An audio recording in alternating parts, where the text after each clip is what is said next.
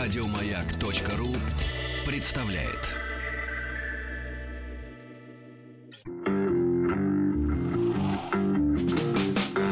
Сергей Стилавин и его друзья. Четверг. Кавердей. Так, товарищи, доброе утро. Здрасте, Владик. Доброе утро, Как Сергей. дела-то? Ты, тебе, бедный, сегодня ведь придется поговорить немножко со мной. Да ладно. Да, да, да, немножко надо с папашей поговорить. Здоровья вам, Сережа. Да, И да, да, да. Здоровье, как говорится, не купишь, браток. Да, здоровье Ну, не пожелать купишь. можно. Ну, да, да, да, но это от этого у вас не убудет. Не убыть точно. Слушайте, я вчера, э, так сказать, разбирая народную почту, друзья мои, Так. вот, э, наткнулся на интереснейшее явление. Ну, у нас есть, к сожалению, в обществе такие люди, которые э, на любую, значит, э, нелепость какую-то, а иногда и зачастую просто гадость. Они говорят, а спрос рождает предложение. Раз что-то появилось, значит, э, этого, этого ждали. Вот это, безу, это безумное. Был заказ, да. Слушайте, это безумное утверждение. Оно, понятное дело, очень так э, поэтично звучит. Слушайте, этим можно оправдать вообще Да, все. но дело в том, что большинство вещей появляются с кондачка. То есть, э, э, как можно ожидать того, чего ты не знаешь? Ну, да, бизнес допустим. вообще это идеи, набор идей. Ну, хор- нормальный бизнес. Я имею в виду не, не, не бизнес по отжиму, например, готовых Ну, это да. предприятий, да, уже- или создание коррупционной, так сказать, среды, где не выживают конкуренты. Это а вот я имею, противозаконно, я да. имею в виду, да, действительно, истинный бизнес это фантазия, это полет, это на- поиск э, незанятых ниш, условно говоря, да. Так вот, э, э, смотрю я, значит, э, почту, и мне присылает один из вас, друзья мои. Я вам и всем благодарен за то, что вы внимательно смотрите на происходящее в интернете Так. и обращают мое внимание, значит, в одной из социальных сетей. А, вот ты, ты знаешь, Владик, я, к сожалению, не выучил эти термины последних лет десяти. Я до сих пор могу сказать... Термины в, э, в смысле поскакали и так далее. Не-не, вот это я выучил очень-очень даже хорошо, потому что это рождает во мне протест. А когда термин не рождает никаких эмоций, он как бы не усваивается. Я не знаю до сих пор, что такое мем. Я не понимаю, что это такое. Значит, я не понимаю, что такое паблик. Вот, ну, не могу себе поня- по-русски объяснить, что это такое. Но в любом случае, значит, в одной из социальных сетей я обнаружил а, такую, как бы, группу, да, Так. а, куда присылают э, м, свои фотографии и запросы, чаяния а, м, женщины. Женщин. Значит, а паблик это называется... Паблик, да, это, наверное, Ну, да? пу- публичное место в интернете, давайте так вот, Да, для, ну, не для закрытое. крестьян. Да, Не открыто- закрытое. открытое, конечно. Вот, э, называется так. Ищем папу. Вот так, Владик, да. Тут есть э, замечательные фотографии, э, да, и, и- и- и юные матеря, и, значит, э, э, м, детишки некоторые, да, некоторые стыдливо закрыли лица детишкам э, сердечками, некоторые нет. Ну, чтобы не Я травмировать. почитаю избранные просто, Давайте. вот смотрите, потому что э, там несколько десятков э, объявлений от матерей, э, как правило, юных, которые ищут э, папу. Ну вот. А, и, и- и вызывает у меня просто недоумение. Значит, всем привет. Дальше из- я буду эмодзи переводить. М, Дальше мышка и смайлик. Мышка и смайлик. Ну вот как, каким звуком, Как вы, каким мышку? звуком вы проиллюстрировали улыбающуюся мышь? Ну, Вот, у меня Вот у вас только- есть. Для мыши у Да. меня только один Да, звук. да. Вот такой. Ну, примерно так, да. Улыбающийся. Да, всем привет. Меня зовут Полина. Мне 16. Есть сыночка Мирон 3 годика. Вы как с математикой? 16, значит, 13. Это в 13 родила? Да. А Ну, начала а, практиковаться чуть пораньше были, да, согласен. в Чуть-чуть 12, да? пораньше. Мгм. Отец Мирона отказался от нас. Живем без него. Ему Дальше... было 14. Да, дальше хныкающие еноты или кто-то непонятно, неразборчиво. Ищем доброго и любящего папу. Будем рады, пишите, ждем. Это вот первое. Ужас, конечно. Мгм. Дальше тоже вот женщина накрашенная. Привет всем, дорогие друзья. Меня зовут Дарья. Мне 18. Моему сыночке Петру уже три годика. Тоже неплохо. В августе будет 4. Ну, в каком августе, непонятно. Но в любом случае девушке 18, а сыну 4. Мгм. В 13 Арифметика лет, тоже в работает, 13 всё лет ясно. начала тренироваться на кошках. Наш папа оказался не мужчиной. и бросил нас пару лет назад. Спасибо вашей замечательной группе. Я надеюсь, мы с Петькой найдем достойного кандидата на роль папы. Ну, видимо, папа необходимый самой вот этой юной матери. Э, и любимого мужчины писать в личные сообщения. Дальше. Я Аня, и мне 20. Моему маленькому чуду 3 года. Маленькое, 20 и маленькое три, да. чудо. А вот как вы, Владик, относитесь к тому, чтобы вот на все готовенькое съехать? Как бы вот тут вот есть уже и женщина, и, чу- Заманчиво. и чудо, да? Заманчиво. Как вы относитесь вот э, к надеждам э, женщин, да, что им позарез нужно найти женщину, значит, с ребенком от другого какого-то м, кобеля? Слушайте, но я вот делю, на самом деле, найти папу Да. и найти любимого, Да, я имею в виду вот, вот делите. этой, да, вот этой девушки, это Да. разные вещи. А, а у них одно. Еще интересного, позитивного, нескучного молодого человека, еще и не скучного, который осознает, что живет в 21 веке. Что он У вас папа. есть вот осознанность? Нет, смысле? у меня нет. А где нет места Я старовер. где нет места старым штампам и стереотипам. А какой э, штампы вот э, в этой связи? Того, кто не будет ныть и говорить, что жизнь дерьмо. Я жизнерадостная и веселая. Ну, Ищет жизнерадостного, понимаю. Жизнерадостная и веселая. И, наконец, еще одно, значит, ищет. Э, Мне 19, двое замечательных сыновей. 19 и двое, да? А возраст сыновей А, замечательных. Значит, старшему, я так понимаю, два года, Мгм. младшему три месяца. Ищу человечка, который пойдет со мной по жизни. Хорошо готовлю и чистюля. Интим не предлагать. Сама могу содержать своих детей. А что нужно? А что нужно, я тоже не Вообще понимаю. непонятно, что Ну, нужно. стиля это Да, хорошо, интим не э, но предлагать. дело в том, что, слушайте, э, вот смотрите, некоторым этим девочкам там 20, 19, 18 и даже 16. То есть это, в принципе, дети, ну, нашего основного костяка слушателей. Слушайте, а что ж творится такое? Что я понимаю, конечно, вот разнузданность такая вот какая-то свобода, вот это все остальное, но неужели. Неужели, неужели э, у, у- у сегодняшних родителей вот нет ни, ни малейшей капли силы воли, чтобы поставить перед ребенком, а это дети, вот в 16 лет, даже несмотря, что она уже мать сама, а это дети, все равно поставить четкое условие, что э, маленькая девочка не должна вот ломать себе все, себе все перспективы, всю жизнь, э, так сказать, из-за связей с какими-то отбросами, да, которые, э, в общем-то, нагадили и отвалили. И вот объяснить этому маленькому человеку, что вот хотя бы до 18 лет надо как-то потерпеть, Мгм. потому что, зная, ну, как бы с научной точки зрения физиологию девочки, э, ну, никаких особенных кайфов в интимной жизни маленькое существо не видит. Единственное, что она может из-за чего этим заниматься, из-за страха потерять. А потери все равно происходят, потому что, как правило, уроды, которые западают на не- на несовершеннолетних, это, в принципе, так сказать, э, люди-то с низкой как бы ответственностью со своей стороны социальной. Я очень призываю наших слушателей, я думаю, среди нашей аудитории таких вот случаев немного, но тем не менее э, как-то разговаривать, общаться с детьми, да, и объяснять им, когда, что, как надо начинать. Потому что читаю это, и мне горько.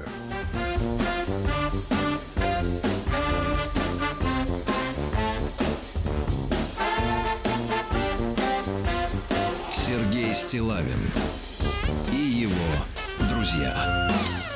Так, ну что же, есть и другие письма, э, дорогой Владик. Вот смотрите, э, э, песня, э, песня. Письмо. А, давайте вот Русланчик опять пишет.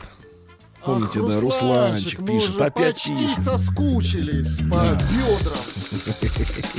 Разнузданным бедрам.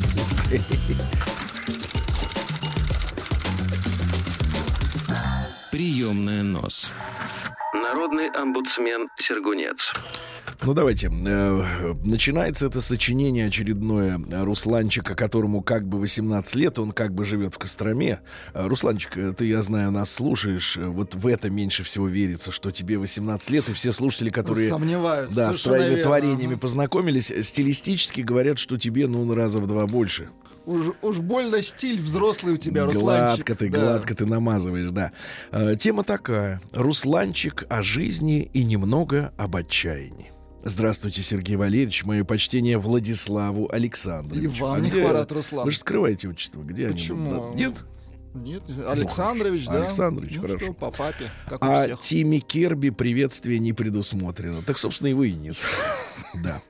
Я заметил, э, пишет Русланчик, что мои письма остались, видимо, на липком и грязном дне вашего заполненного почтой ящика. Ну, как укладывает, а, подлец? Нет, Русланчик, твои письма лежат, но в связи с сомнениями относительно твоего возраста реального, Ну, они как бы отлеживаются. Они на депозите, Русланчик. Они как бы вот э, ждут того часа, когда будут совпадать с возрастом. В очередной раз прошу вас объяснить, почему так происходит. Почему вы не все письма читаете в эфире? Ну, мой мальчик, тут уж ты как бы дал дуба. А, дело в том, что эфир не резиновый. Мгм. А Ты- письма приходят не только от тебя, Русланчик, Да. дорогой. Если здоровы. ощущение, что на свете есть только Влад- Владислав Александрович, Сергей Валерьевич и Русланчик, то, конечно, тогда все бьется. Но это не так. Извините, я глотнул. Да-да-да. Вчера разговаривали э, с Квадратным. Вы. У нас был прямой эфир, да, с Артемием. И Так. ко- и мы общались с Квадратным. Он шел... Сколько же было времени? Подождите. Около часа или двух Он шел дня. по беговой дорожке. Он шел в качалку, представляете? Так глаза у него были, он только их открыл, он только проснулся. В два часа дня. Да сволочь, сволочь. Отвратительно. Здесь другой клинкор. Сегодня хотел поговорить с вами о мужской несправедливости. Господи, мужская несправедливость. Неужели и он познал это? Ну, я уже прочел четыре объявления от познавших мужскую несправедливость. Ты-то как туда попал? В том письме, что было озвучено вашим бархатным голосом в эфире. Сегодня бархат зашкаливает, да, ребят? А, вот я же забыл. Вот она. Сейчас потечет Сейчас еще бархат. больше будет бархата. Держитесь. Прибрал ручку. Я говорил о разврате среди девочек и девах, девушек и девчуль. Вот, видите, как говорил, да, помните, ну вот вы, вам бедра запомнились. Сегодня тема смежная. То есть э, со смежниками работает. Давайте. Но внутреннее возмущение побудило меня, извините, написать вам данное письмо. Итак, в свои года, напомню, в конце письма, значит, 18 лет и 290 дней. Ну, 18 лет, в принципе, уже конь. Да. Итак, в свои года я стал замечать невероятную картину. Удивительное происшествие. Сергей Валерьевич, вы же не понаслышке знаете, что бывают девушки красивые, да, А бывают умные. бывают прекрасные, а иногда даже попадаются девушки идеальные. Кхе-кхе. Я имею в виду идеальную фигуру, и дальше в скобках, что нам, мужчинам, еще надо. Вам, кобелям, в принципе, ничего.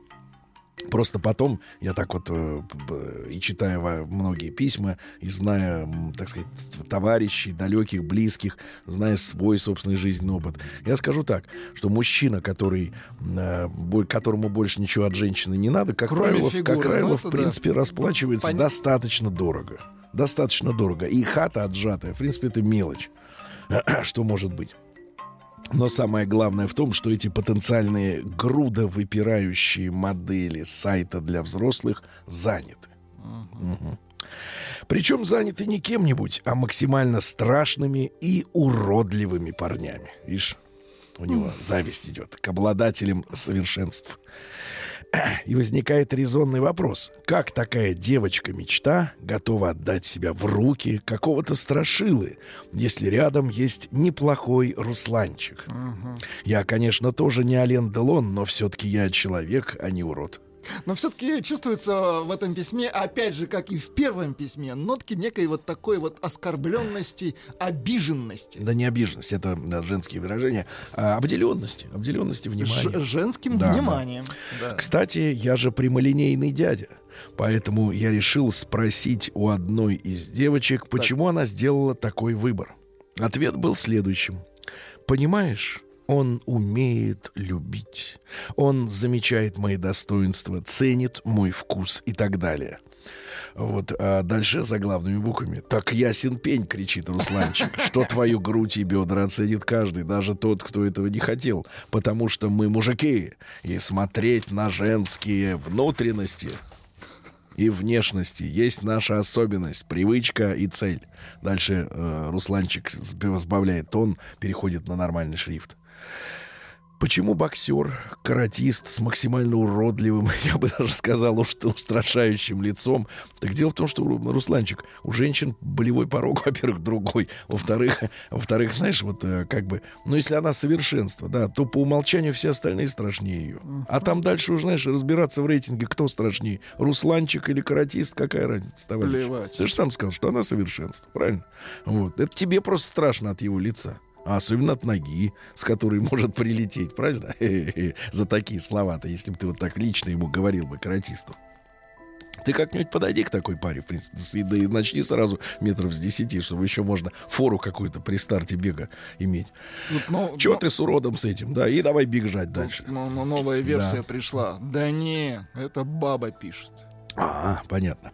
Значит, нет, с, не- с невыносимо кривой рожей предпочтительнее Русланчика, красивого и умного. А уже, видишь, не Ален Делон, но красивый и умный, спортивный и начитанный. Не понимаю, пишет Русланчик. Видимо, они думают, что такие боксеры смогут защитить их от насильника. Но мне кажется, что, судя по развитию таких людей, эти боксеры просто не поймут, что мужик, который лапает вот, и зажимает, это маньяк. Наверное, это ее батя или родственник какой-нибудь сделает вывод их примитивно устроенный мозг. Ты посмотри, как он не комплементарно о товарищах. В конце хочу сказать, что дамы нынешнего подрастающего поколения крайне неразборчивы при выборе партнера. Задумайтесь, люди, задумайтесь, девочки, кричит э, Русланка. Задумайтесь, бабоньки. Задумайтесь, бабули. Э, выби- Да, выбирайте людей с умом. Вот, итак, спасибо вам, Сергей Валерьевич, за прочтение моего письма. Надеюсь, предыдущие письма, как и это, вы тоже прочтете в эфире с уважением, почтением и любовью. Братишка, любовь это лишняя в нашем случае. Упавший на колени от бессилия Русланчик из Костромы, 18 лет и 290 дней от роду. По скриптум. Так. Хочу девочку. Погодите, погодите. Ну что, Так. что вы так сразу? Так, ну. Ой, э, вот, так Ой, он написал после девочки. Да. Ой, я хотел Это поприветствовать лучшего голосового помощника 2020 года по версии журнала «Охота и рыбалка» Рустама Мы Ивановича. передадим. Окей, Рустам Иванович, какая погода на завтра? И по скриптум 2. Скажите, какую версию умной колонки, эм, так сказать, нужно приобрести, э, чтобы наряду с Алисой там был Вахидов плюс? Эх, да, вот э, давайте, товарищи, давайте поразмышляем чуть-чуть над этим письмом. Э, В принципе, в принципе, что сказать? Э, Как говорил э, герой Высоцкого Жеглов Маньке облигации, работать тебе надо. Понимаете, мне кажется, вот все дело в безделье.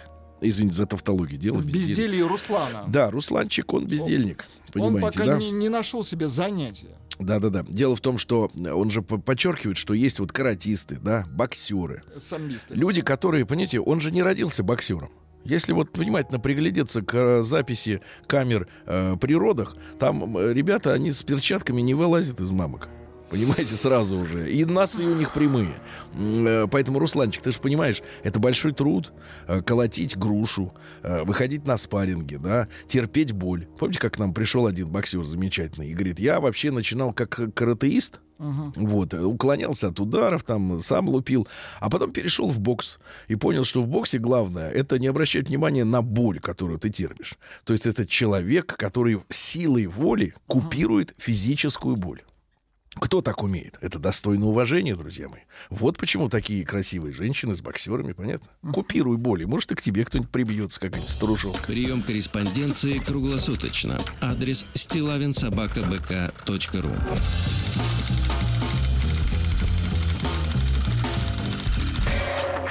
Фамилия Стилавин 2 Л. День дяди Бастилии пустую прошел. 80 лет со дня рождения. Ух ты, а ей уж 80.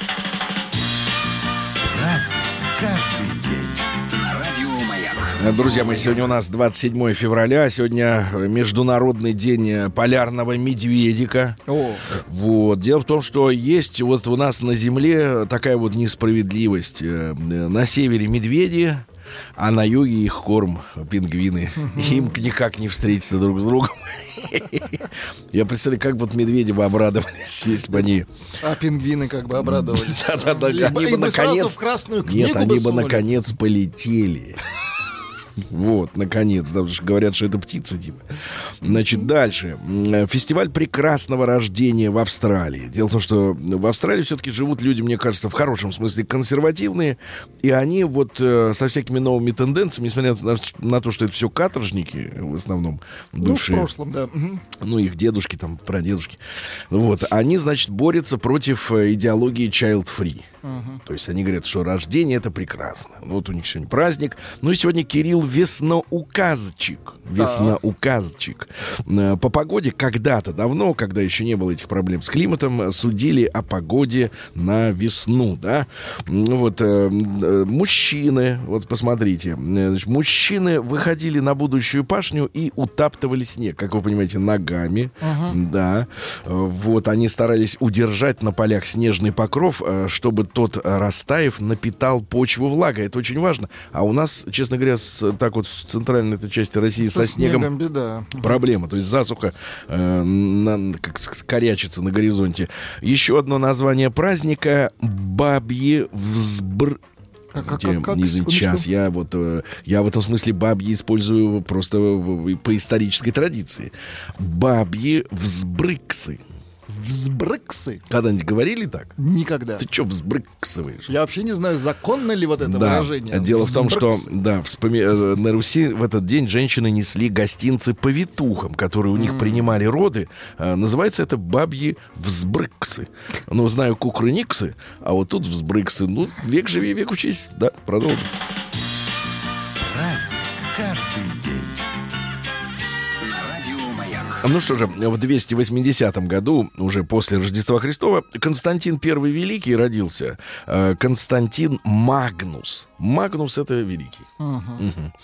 Вот. А римский император, который, когда помирал, так. вот перед смертью говорит, крестите меня. О, вот, одумался, значит. прожил, спасибо, угу. прожил жизнь язычника, но перед смертью решил, как бы, да. Хорошо. Ага. В 1622 году родился Карл Питере, который сказал, буду-ка я Фабрициусом. Не Яном Фабрициусом. Вот житуха была, хочу Фабрициусом, хочу, хочу Питере. Магнусом. Да, хочу кем угодно. Вообще, сейчас тоже есть варианты. Так вот, ученик Рембранта, друзья мои. К сожалению, он погиб вместе со своей семьей при взрыве порохового погреба. Ой-ой-ой. А тогда было, было принято хранить порох э, сухим. Угу. Вот. И, соответственно, искра, и бабах, и все. А если бы он не погиб, а было ему всего-то, ребята, 32 годика, угу. то, может, и переплюнул бы учени, учителя своего. Но не переплюнул. В 1776-м Сергей Никифорович Марин родился. Это наш гвардейский полковник и поэт-сатирик, э, который шутил. И за это он, в принципе, не имел карьеры. Шутка, как говорится, дороже денег. Не помогла. Да-да. Сейчас вот люди умеют, наоборот, совмещать шутки и Сейчас карьеру. шутят за деньги, да. За деньги, за им деньги. не надо Кстати, работать. за неплохие деньги. Да, и, а вот считать не надо, Владик. Это не наше собачье дело, да. В 1781 Екатерина II издала указ о создании в столице шести народных училищ. Это первые школы в Санкт-Петербурге. А в 1807 Генри Уотсворт Лонгфелл Неплохо. Лонгфелло. Длинный что-то там а дальше неразборчиво. Американский поэт, значит, э, который воспевал индейцев. Угу. Ну вот давайте я вам прочту давайте строки. Воспоем. Угу. Вы хотите знать, откуда эти песни и предания, от которых веет лесом и лугов расистых влагой? Красиво. Видите, ну, хотя бы... Хотя Даже без перевода, но красиво. Хоть как-то, да. Потому что про индейцев. Uh-huh. А когда американскую поэзию, в принципе, вот читаешь, э, даже вот без всего такого... Э, Нехорошо становится, я согласен Да, непонятно вообще, что их волнует. Зачем они это пишут? Нет, зачем, да. А в 1831 Николай Николаевич Е родился. Еще раз? Е. Будьте здоровы, Сергей. Да-да-да, это наш художник. Вы посмотрите, кстати, родился Просто он в Воронеже, да. Ге. Вы не понимаете? Нет. А, малоросский язык. Так вот, в семье помещика дед художника его эмигрировал из Франции, кстати, в конце 18 века. А по-французски его фамилия писалась как Ей. Вот, очень хорошо. Гей писалась Гей. фамилия, ну, да? гей. А. А, Читается-то, у них же все криво читается. Понимаешь, какая проблема-то во французском языке? Все криво, половина букв не читается. Зачем они? Вот только... Не, я понимаю, зачем. Когда... Для выпендрежа, Не-не-не, когда, была, когда были типографии с ручным набором, конечно, им платило же познаково. Конечно, было выгодно выкладывать все эти буквы, да, вот. Ну, сейчас уж, когда все машинный набор, ну, зачем? Так вот, э, короче, неудача его постигла с последними его картинами на религиозные темы. Не смог, не смог, Не так сказать, осилил. да, не осилил. Вот переселился э, из-за вот этих проблем э, на Украину, Так. поэтому и вот э, в его душе совершился серьезный переворот. Он отказался от искусства и занялся вопросами морали. Вот э, писал, как и товарищ Толстой, что жить надо сельским трудом, ну то есть копать Хорошо. и так далее. Э, Вот что искусство не может служить средством к существованию. Понимаете? Стыдно. Ну, а дело в Это, том, что... кстати, он на авторские права. Да, но дело в том, что большинство людей, которые сегодня кормятся искусством, они, в принципе, конечно, их произведение искусством-то не назовешь, поэтому они с Не ге, надо, с ну. ге в противоречии не... Я сказал большинство, Есть чувак. искусствоведы. да. Есть эти, да, конечно, это отдельно. Это рядом, рядом, престижные, да. Э, Вот. э, Главная заслуга заключалась в том, что он первым уловил реалистичное направление в, биль- в библейских композициях. А, реалистично. Реалистично. То есть как бы он приблизил к народу, да. А в 1861-м Рудольф Штейнер родился. Ну, по-нашему Штайнер. Ну, вот, каменщик, да. А, Немецкий философ, мистик, основатель антропософии. Вот. э, Что такое антропософия, Владик? Я понимаю, Ну-ка, вам давайте, это интересно. Интересно, ну, расскажите. Дело в том, что физический мир, вот э, чашка, э, телефон, сим-карта, э, вот, Шапка. это лишь частичное отражение духовного мира. Это всего лишь проекция. Ну, это всего лишь проекция. согласен. Вот, да. Человек это тело, это душа и дух. Это разные вещи, душа и дух. Да, это система тонких тел. Ну, вы слышали наверняка и про реинкарнацию, да? Ну да. Вы в кого бы хотели потом э, превратиться? Даже не знаю. Ну, вот как надежнее-то. В дельфина хотите? Такой скользкий, серый. Я видел, кстати, вблизи как-то эту тварь. Э. Очень страшно. Очень страшно. Я имею в виду не в вольере, где они там бедные сидят, значит, в заточении. А вот в море, в открытом, когда перед тобой эта штука... Чувак, когда перед тобой эта штука в полуметре всплывает, это непередаваемое ощущение. Ну, Хочется круто. бежать, а ноги дна не достают. Понимаешь, это ужасное ощущение. Не, не хочу больше. Хотя потом радостно, что не укусила тварь это. Значит, ну что же, Джордж Мид э, в 1863 году родился американский философ, один из основателей современной социальной психологии. Значит, вот видишь, день философов. Значит, что говорил? Что общество и социальный индивид Так, конституируются. Переведите. Вот именно. В совокупности, это понятней? Ага.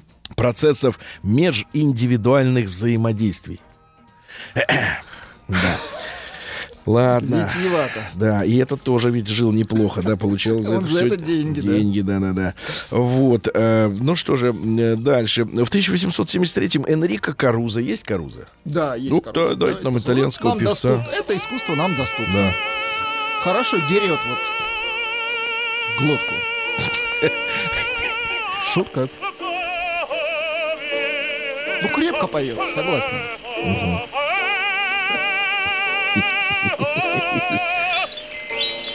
Да, да, да. молодец. Мне бы сейчас, вот, знаете, баночку бы хренадера не помешало бы, так, чтобы, знаешь, вот горло так опокрыть. В 1879-м открыт сегодня сахарин. То есть это заменитель сахара. Страшная гадость. Да, вот вы пытались ну, пить чай с этой пытался. дрянью. Ну, мерзость, мерзость, конечно. Ну что, лучше вообще без сахара, чем так.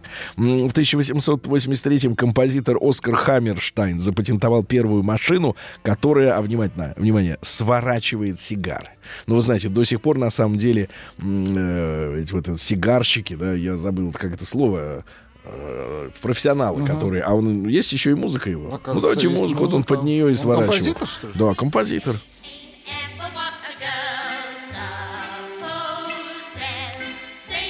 Ну, сомнительно. Ну что, сомнительно. Ну, крутил, крутил, да. Друзья мои, наш самый настоящий герой в 1887-м родился Петр Николаевич Нестеров. Это летчик, штабс-капитан, которого даже вот в советское время чествовали, потому что он совершил первым э, фигуру высшего пилотажа, мертвую петлю, да. Ну, настоящий герой, причем он совершил не, не, не на обум, он точно рассчитал. Он э, по- по- посмотрел, какая скорость должна быть, какая высота над землей. То есть он был еще и при этом инженером. Он очень талантливый человек. К сожалению, в бою в воздушном в сентябре 2014 года он погиб. Вот. Ну и, кстати, Петр Николаевич ведь начинал как артиллерист, что интересно. Уже потом в, авиацию, да, он пошел. И вообще наши авиаторы, конечно, это были герои самые настоящие. Там парашютов не было, вы помните, да, что там катапультироваться-то было некуда. То есть самые настоящие смельчаки. Вот. А в 1888-м Роберто Ассаджоли, это итальянский психотерапевт, во, еще один.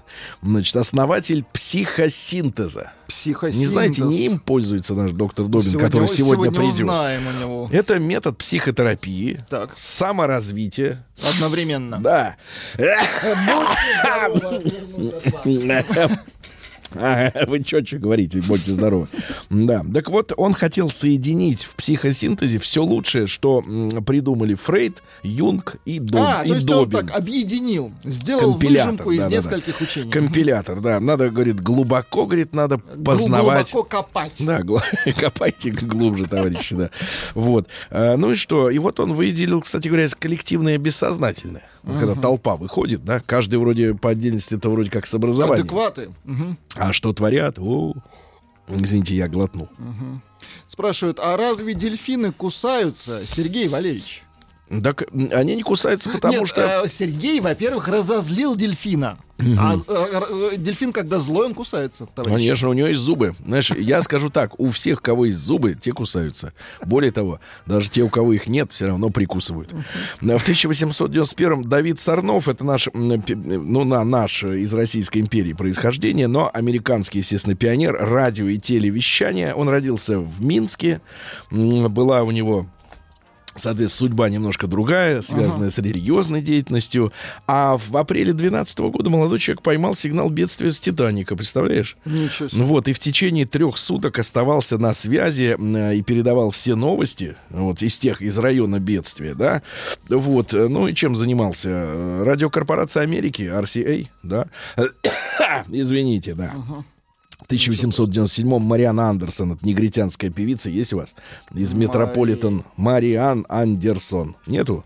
Ну нет, так нет. Ну что, не будем, так сказать, э, тушеваться. А, есть, она не одна здесь. Ну, конечно, не одна. С ней товарищи поют.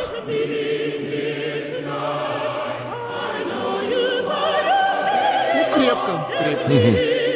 Ну, протестантские де- дела. В 1897 в тот же Бернар Лио, это французский астрофизик, который э, специальный построил телескоп коронограф. Но не чтобы увидеть коронавирус, Так, а что увидите? а чтобы наблюдать за солнечной короной вне затмения. Круто. Да, да, да, да, да. В 1899 Чарльз Бест, это канадский физиолог, да, он выделил чистый инсулин.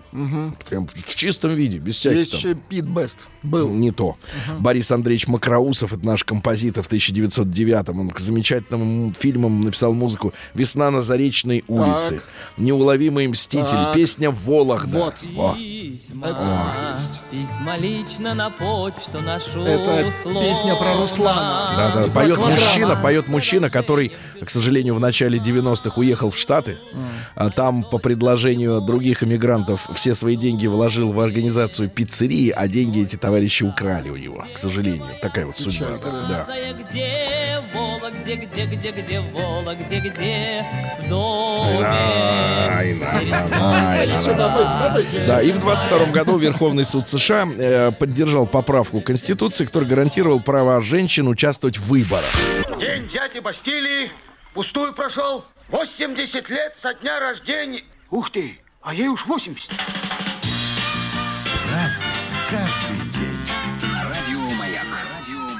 Ну что ж, товарищи, некоторые слушатели предлагают лечить Сережу с Владику своим способом, но этот способ нас не устраивает. А Он, не- очень скоротечен. Он не позволит, да, да, так сказать, долечиться. А, друзья мои, в 23-м году в этот день родилась Елена Марцелиевна Великанова, эстрадная певица, ну, любимица наших бабушек. Да, да, да. Быть, может быть, я не современная, может быть, хорошо. Да, а вот Лиз Тейлор в 32 году родила, родилась американская кинозвезда. Там 8 или сколько, 11 раз она была замужем. В том числе один раз лежала в барокамере бок о бок с Майклом Джексоном. Да, да, да. Подкрепляло здоровье. Вот, она Майклу Джексону говорила, да, люди, они твари. Нас с тобой, Миша, никто не понимает. Вот, да, да. Хороший ты парень, Миша. Нет, ну очень красивая м, женщина, действительно, да. А дальше, в 1932 году, когда Элис Тейлор родилась, английский физик Джеймс Чедвик открыл нейтрон. Ну вот, и не из нейтронов, Владик, и протонов, Так, это положительно заряженные Так, так, частицы, состоят атомные ядра, э, э, извините, ядра ядра тоже можно, не стесняйтесь. Сегодня можно, Сережа. всех веществ, понимаете, да? Передаем звуки, точ... передаем сигнал неточного времени. А, Значит, друзья мои, в 1932 же году родился Евгений Яковлевич Урбанский. Это замечательный актер наш, исполнитель главных ролей в фильмах «Коммунист», «Чистое небо». Такой волевой, красивый мужчина, которому, знаете, вот, Владик, э, если бы вы были женщиной, вам бы хотелось верить. Ну, типаж, да. те- Да, типаж такой вот, ну, честно, открытое лицо, волевое. Такой человек не может сказать, например, что я в атаку не пойду, потому что мне страшно. Я Ну, вот он да. куда угодно пойдет, когда надо, да. Но, к сожалению, погиб на съемках. Он лично совершал трюк на грузовике. Машина упала, перевернулась, его, его не стало. Ну, мужчина действительно талантливый очень.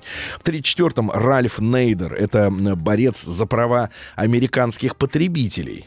Ну вот, то есть он боролся с дефектами автомобилей, м, в частности, начинал с автомобилей, да, и выколачивал из них, э, соответственно, из производителей компенсации. Боролся с обманом производителя. Да, да, да. Потом стал гражданским таким активистом. Там у них более 140 тысяч членов, которые нюхали везде и смотрели, где что не так сделано, чтобы выбить, опять же, Их все компенсацию. Боялись. Да, да, да. Он, кстати, даже в президент хотел идти. Но, понятное дело, туда в Америке таких не пускают. Да, да, туда только вот или Трамп там, или остальные. Побогаче пускаются. Конечно, да. А дальше что у нас? В 39-м родился ваш любимый модельер из Японии Кензо. Кензо. Конечно, Кенза, да, а, японский дизайнер. А, Вообще он был пятым ребенком в семье владельца чайного домика. Вот, э, не чуждался диковинных и экзотических приемов в пропаганде своего творчества. Он Например, устраивал знакомство со своей коллекцией в цирке Шапито. При этом по манежу скакали на конях акробатки в совершенно прозрачных одеждах, а сам Кенза разъезжал э, в непрозрачном на слоне. Ну, творческий, да, товарищ, понятно. Так, Анне Вески сегодня родилась, да? Э, есть? Есть. Ну да. Поет на неродном. Как-то на неродном. Она его потом выучила. Правда? Шутка. Да ладно. Не-не, ну, конечно, эстонский язык. Да-да-да. Ну что же, в 57 году родилась Татьяна Анатольевна Догилева. Да, вот актриса хорошая, да. актриса, конечно. Фёкла Толстая родилась. сегодня. Поздравляем. Да, да, да. Я когда Ваша Фёкла- коллега. Я Мгм. когда, ну это это для меня честь, конечно, но вы много на меня берете. Вот, а вот еще в тот же день родилась Евелина Леонидовна, оказывается, Хрумченко. А я всегда вот смотрю, как она и блестяще подбирает оправу. Блестяще подбирает оправу. Она и журналистка, и телеведущая, действительно. И вот, вот как скажет, так я сразу верю. Вот, а, да. В 73 году э, сегодня началось э, крупнейшее в современной истории Америки выступление индейцев за свои права. Так. Вот потомки коренных жителей Америки захватили поселок Вундитни в резервации Пайн-Ридж. И в то время это было на слуху во всем мире, в том числе благодаря нашему, нашей стране, да. Два с половиной месяца они выдерживали вооруженную осаду властей. Но если сегодня посмотреть на даже популярное да, американское кино или сериалы, то резервации, да, это то место, например, куда, э, вот, например, вообще заезжать запрещено белым. Ну, у них там, да, своя полиция и так далее. Все свое, там казино Сам- свое. Казино, да. А, В 89 году сегодня в, в Ленинграде началось возвращение исторических названий улицам города. И что интересно, среди первых оказалась улица Малая Посадская. Это на Петроградской стороне. Вот. Что интересно, ребята, э, именно на этой улице, значит, в, в феврале 17 года и начались э, как раз беспорядки, связанные с грабежами хлебных лавок. Потом все переместилось на ювелирку, на мясное. И потом по- пошло-поехало, но потом солдатики вышли и сказали, все, закончилась царская власть. В 90-м году сегодня постановлением Президиума Верховного Совета учрежден пост президента Советского Союза. Как вы думаете, кто стал президентом-то, да? Ну-ка, в каком году? Понятно. В 90-м, конечно. А, понятно. ну кто, вариантов мало. В 2004 году в этот день лидер религиозной секты Аум Синрикё, помните Так, такой? да, да, да. Сёка Асахара. Сёка. Вот, который организовал в 95-м газовую атаку э, в токийском метро. Он был приговорен к смертной казни. Ну вот, э, ну что же, э, так сказать, вообще смертная казнь у них в Японии за восстание, м, за вызывание внешних осложнений. У них есть смертная казнь, ничего себе. Да, за поджог жилья, кстати говоря, смертная казнь. За затопление, вот, за отравление водопровода. Это интересно, да. Э, Ну, понятно, за убийство.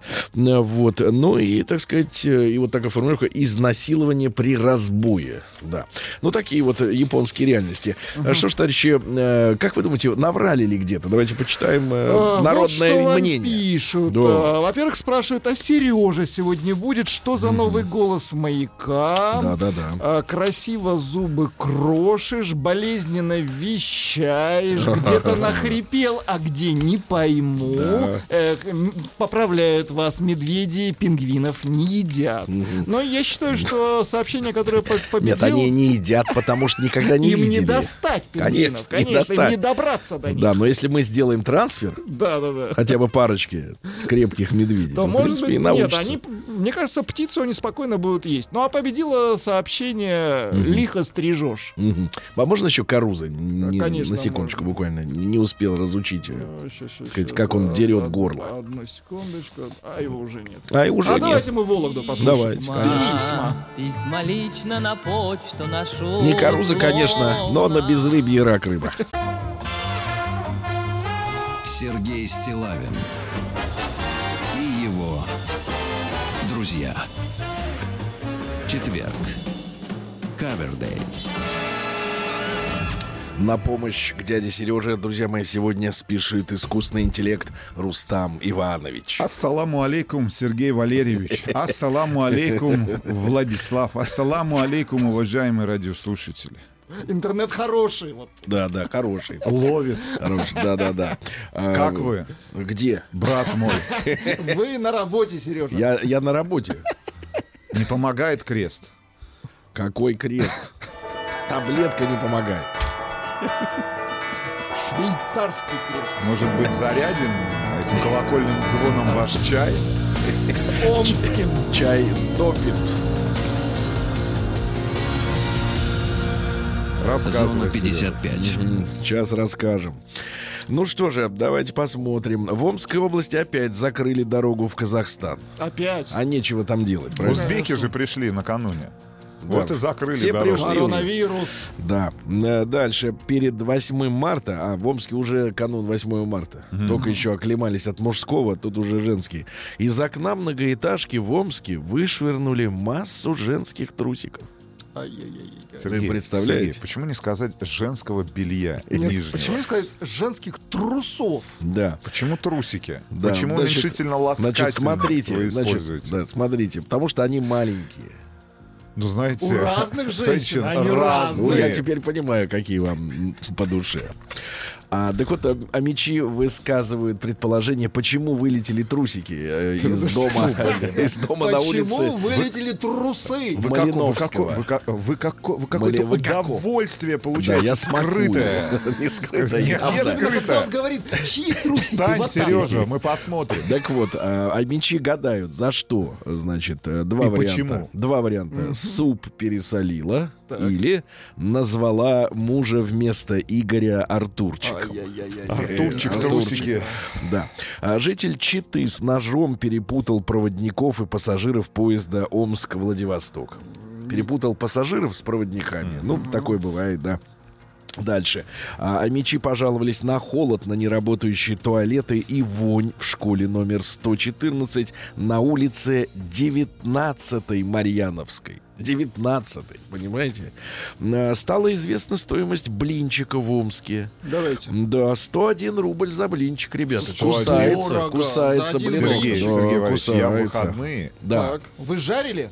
жарил блины не абсолютно ваша бесплатно. традиция. Как не ваш? Ну, Я а понимаю, Кому что вы это жарили наша. бесплатно. Или неправильный глагол. Это никому, не, не тот, не тот, э, не тот падеж. А, значит, а что, а что случилось? Ничего. Жарили? Масленица. А, у вас масленица? И у вас тоже, Удивительно. надо вот так говорить. Дальше. В Омске, очень хорошая новость. Из Омска за всю зиму никто не провалился под лед. Ни один человек. Очень хорошо, да. Дальше. А, м, а мечи жестоко осудили женщину, которая кидалась котом. Ай-яй-яй. Да, да, да, да, да. Из омских гаражей навола- наворовали на 2,5 миллиона рублей. Ну Вот. а Школьников в Омске премировали макаронами. Отличники получили Макариками. макаронами, макарошки, да-да-да. Ну и вот такая вот новость тревожная очень. Давайте. Омская школьница сломала нос своей подруги из-за одежды из разных магазинов. Вы представляете? Значит, девочка повалила на снег знакомую. Другую вот. девочку повалила. Да-да-да. А Мгм. причиной стал тот факт, что девочки покупают одежду в разных магазинах. В одном подороже, а в другом подешевле. Вот так вот. Сергей Стилавин и его друзья.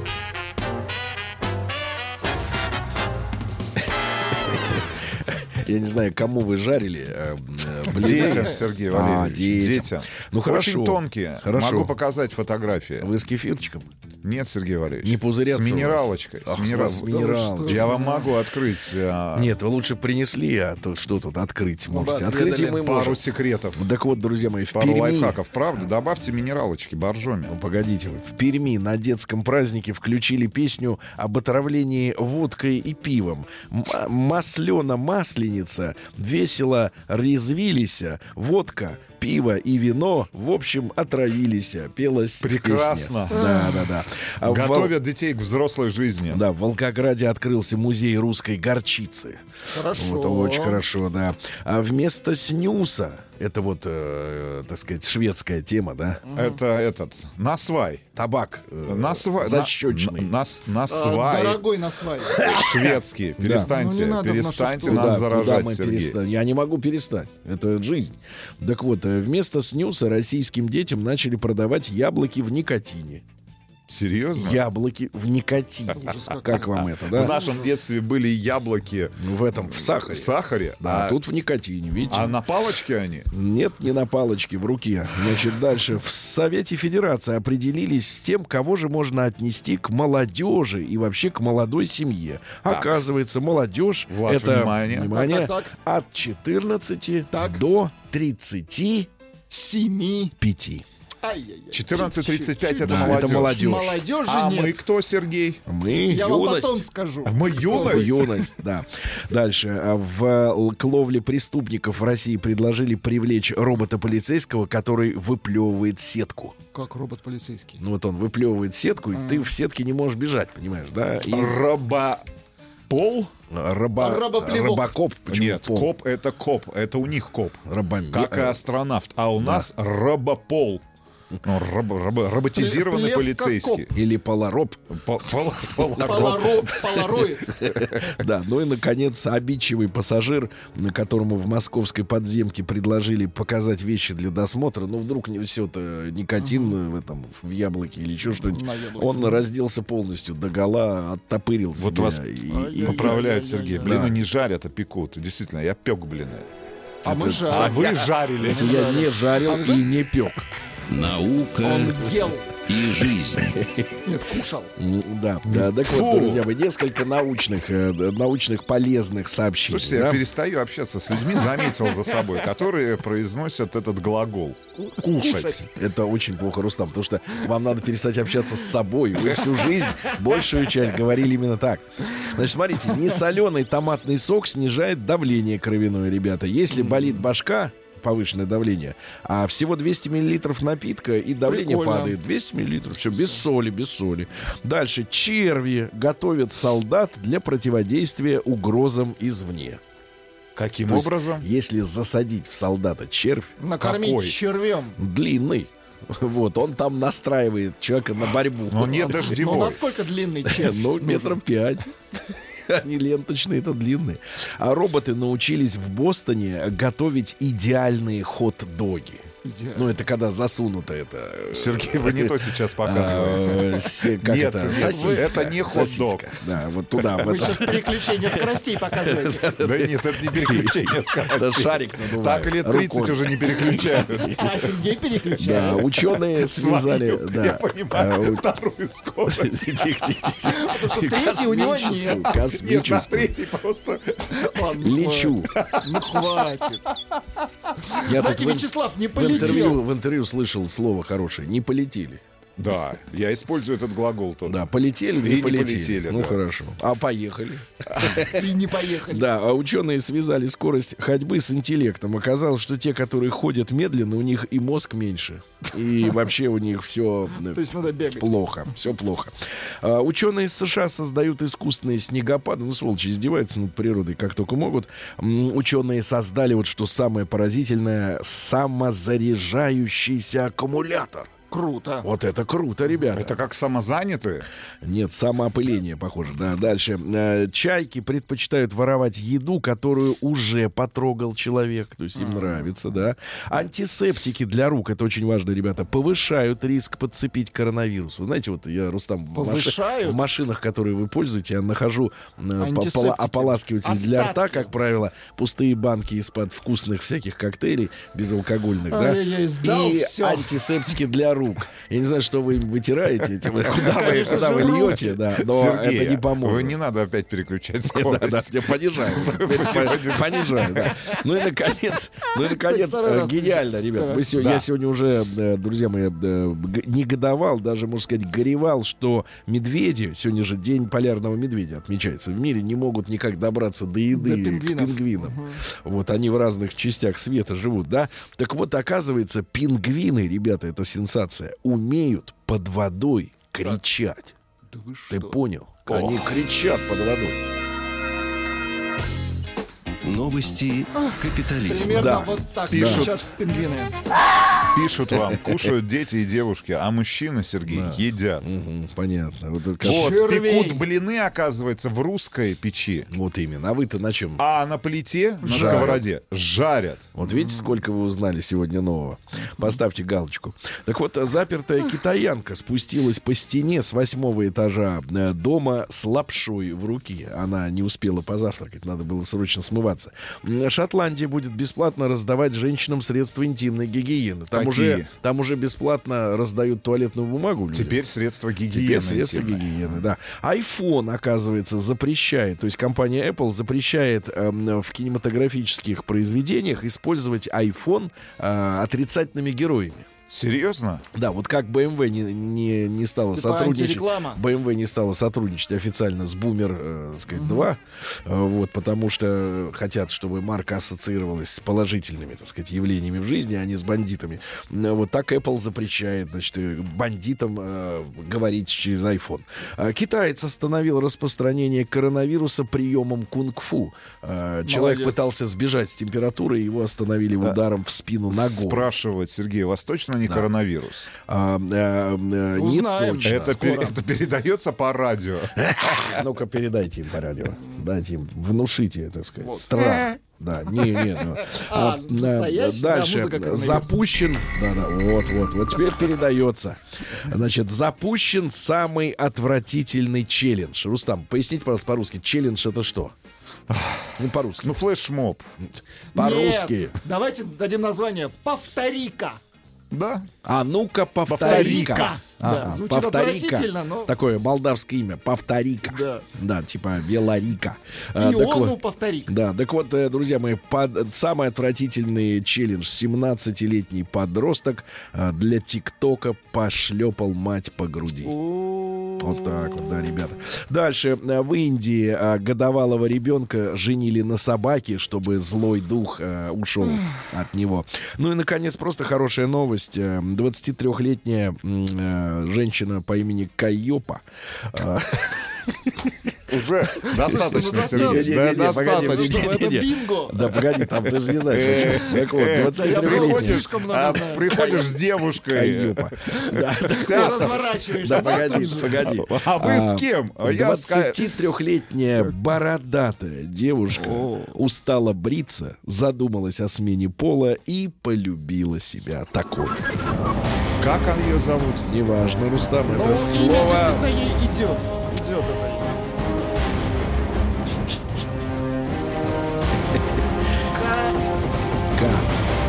Каяба есть Россия. амортизатор. Нет, нет, это другое.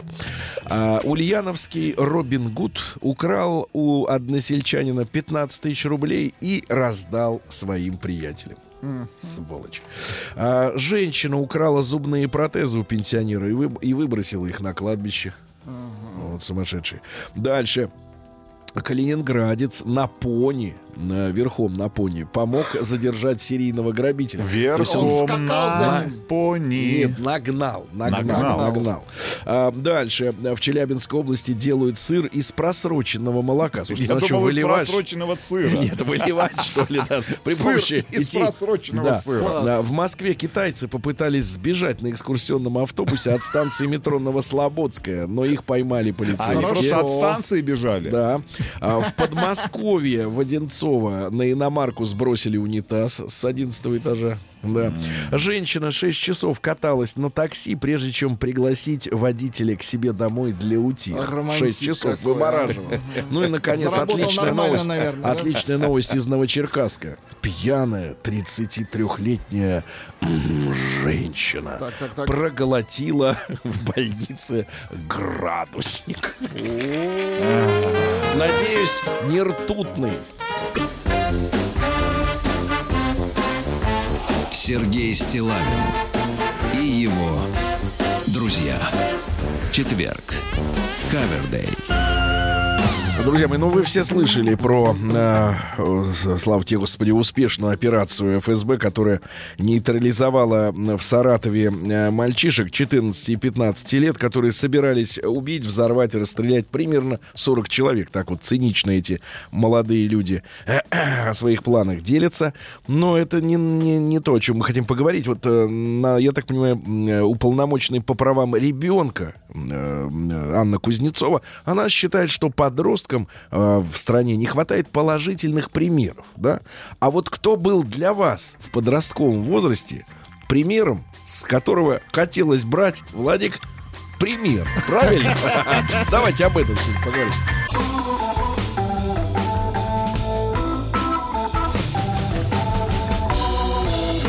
Сергей Стилавин и его друзья. Друзья мои, ну, значит, смотрите, у нас есть э, новость. Она, с одной стороны, хорошая, с другой стороны, конечно, очень тревожная. Потому что Федеральной службе безопасности удалось вовремя м, пресечь, э, ну, трагедию самую настоящую, да, потому что двое мальчиков, ну, я не, не, могу- не- знаю, я не могу назвать таких людей мальчиками. Но, тем не менее, вот по возрасту они мальчики. 14-15 лет в Саратове хотели из чувства обиды, там какие-то оскорбления им нанесли, еще что-то. Ну, в общем, э, убить примерно 40 человек в своей родной школе, вот, по каким-то причинам. Готовились, да, но вот офицерам удалось это вовремя пресечь, и это замечательно, а с другой стороны, конечно, тревожит э, вообще наличие таких поводов для новостей, да. Но э, мы о другом сейчас немножко уполномоченный, то есть омбудсмен да, по правам ребенка в России Анна Кузнецова, вот комментируя этот случай, говорит, что подросткам не хватает положительных примеров, положительных героев таких, да, на которых, ну, хочется равняться, вот, потому что, ну, явно, что героями э, для вот этих двоих мальчиков был Брейвик, да, или кто-то в этом роде, ну, что-то... Какой-то урод, Какой-то да. вот такой ярко пропиаренный в СМИ, да, человек, э, который мало того, что еще там за- завалил 75, там, по-моему, человек, да, так еще сидит в трехкомнатном номере, э, требует вместо PlayStation 3 PlayStation Ну, 4. это вообще за гранью. Да, да, просто да. за гранью. И Это говорит, что ему приносят, приносят слишком холодный кофе в камеру. Ну, да? нормально. Вот, в принципе, если ты читаешь такое в новостях, и тебе это подается как какой-то экск- эксклюзив, да, ну а все остальные, в принципе, э, так называемые герои, да, они же коммерческие. Ну давайте посмотрим правде в глаза, да. Люди, которых, так сказать, раскручивают э, в каких-то СМИ, это делается при помощи пиар-служб, да, пиар-компаний, и все это, собственно, по большому счету не имеет отношения к реальности никакого, а только к шоу-бизнесу. И в итоге, но ты же хочешь равняться на нормального человека, на реального человека, да, который действительно что-то совершил выдающееся, яркое, да, который уважаем. Потому что сегодня, вы понимаете, звездой может быть человек, который не уважаем. В этом самая поразительная, э, вот дрянная черта нашего времени, что сегодня неуважаемый человек может быть звездой. Я имею в виду в межгалактическом масштабе, естественно. И это отвратительно, потому что на такого не хочется равняться. Ну вот, пожалуйста, хорошее сообщение из Ростовской области. Здравствуйте, мне 35 лет. И, увы, в нашем детстве примером для нас были новые русские. Звучит, увы, грустно, но факт. В то время что мы видели? Улицы разбитых фонарей и все. И тут америкосам проиграли. У всех э, в свое время были плакаты. Сталлоне, Ван Дамма, Шварценеггера, полуголые, полуголые теточки. Фокс. Хотя надо признать, что и сейчас время не особо лучше. Сейчас хоть спортсмены добавили, всякие там Дзюбы, Овечкины в данном контексте имена, нарицать, и- и- имена нарицательные и так далее. Увы, э, не ведет государство наша пропаганду. Потому что в Конституции нет э, записи о том, что есть какая-то идеология, как вести пропаганду, если нет направления. Давайте Артема из Воронежа послушаем. Ему 33. Артем, доброе утро. Добрый да. день, друзья. Артем, ну вот судя по, э, соответственно, возрасту, понимаю, на какие годы пришлось, пришлась и ранняя юность, да, примерно. да, да. Ну вот скажи, для тебя все равно, тем не менее, вот каким-то героем, примером кто был? Э, Ну, первый самый главный герой был дедушка, э, майор КГБ. Так. Э, Ну, такой, скажем так, для меня прототип, наверное, дяди Степы, потому что он был высокий, статный, широкоплечий и даже в 75 лет всегда ходил с прямой спиной, в выглаженной рубашке с воротничком э, подшитым. И, во-первых, это внешний вид, во-вторых, дисциплину воспитал, Да. а в-третьих, традиции прививал уважать старших, ветеранов, на 9 мая не пьянствовать и не разлагаться, а ну, заниматься, так Да. сказать, А из э, вот, э, как бы. А из публичных, так сказать, персонажей каких-то или, Из или публичных. киногероев, киногероев, там, не знаю. Мой публичный персонаж это папа, ветеран труда, который э, в 14 лет меня затащил на завод и научил зарабатывать деньги своим трудом. После этого, извиняюсь за выражение, пивко не такое вкусное, потому что ты знаешь, как оно тебе досталось, как деньги на него заработали. И сигаретки уже курить не хочется по подъездам шоркаться. Публичное кино, а Анискин. Они Понимаю, ну смотрите, но тем не менее Артему 33 года, да, так сказать, то есть мы могли подумать, что у молодежи нет, ну, относительной молодежи нет героев, да нет, вот есть. Ульяновская область. До утра доброе. Лично для меня в детстве, с кого хотелось брать пример, это герои фильмов. Неуловимые и Кортик.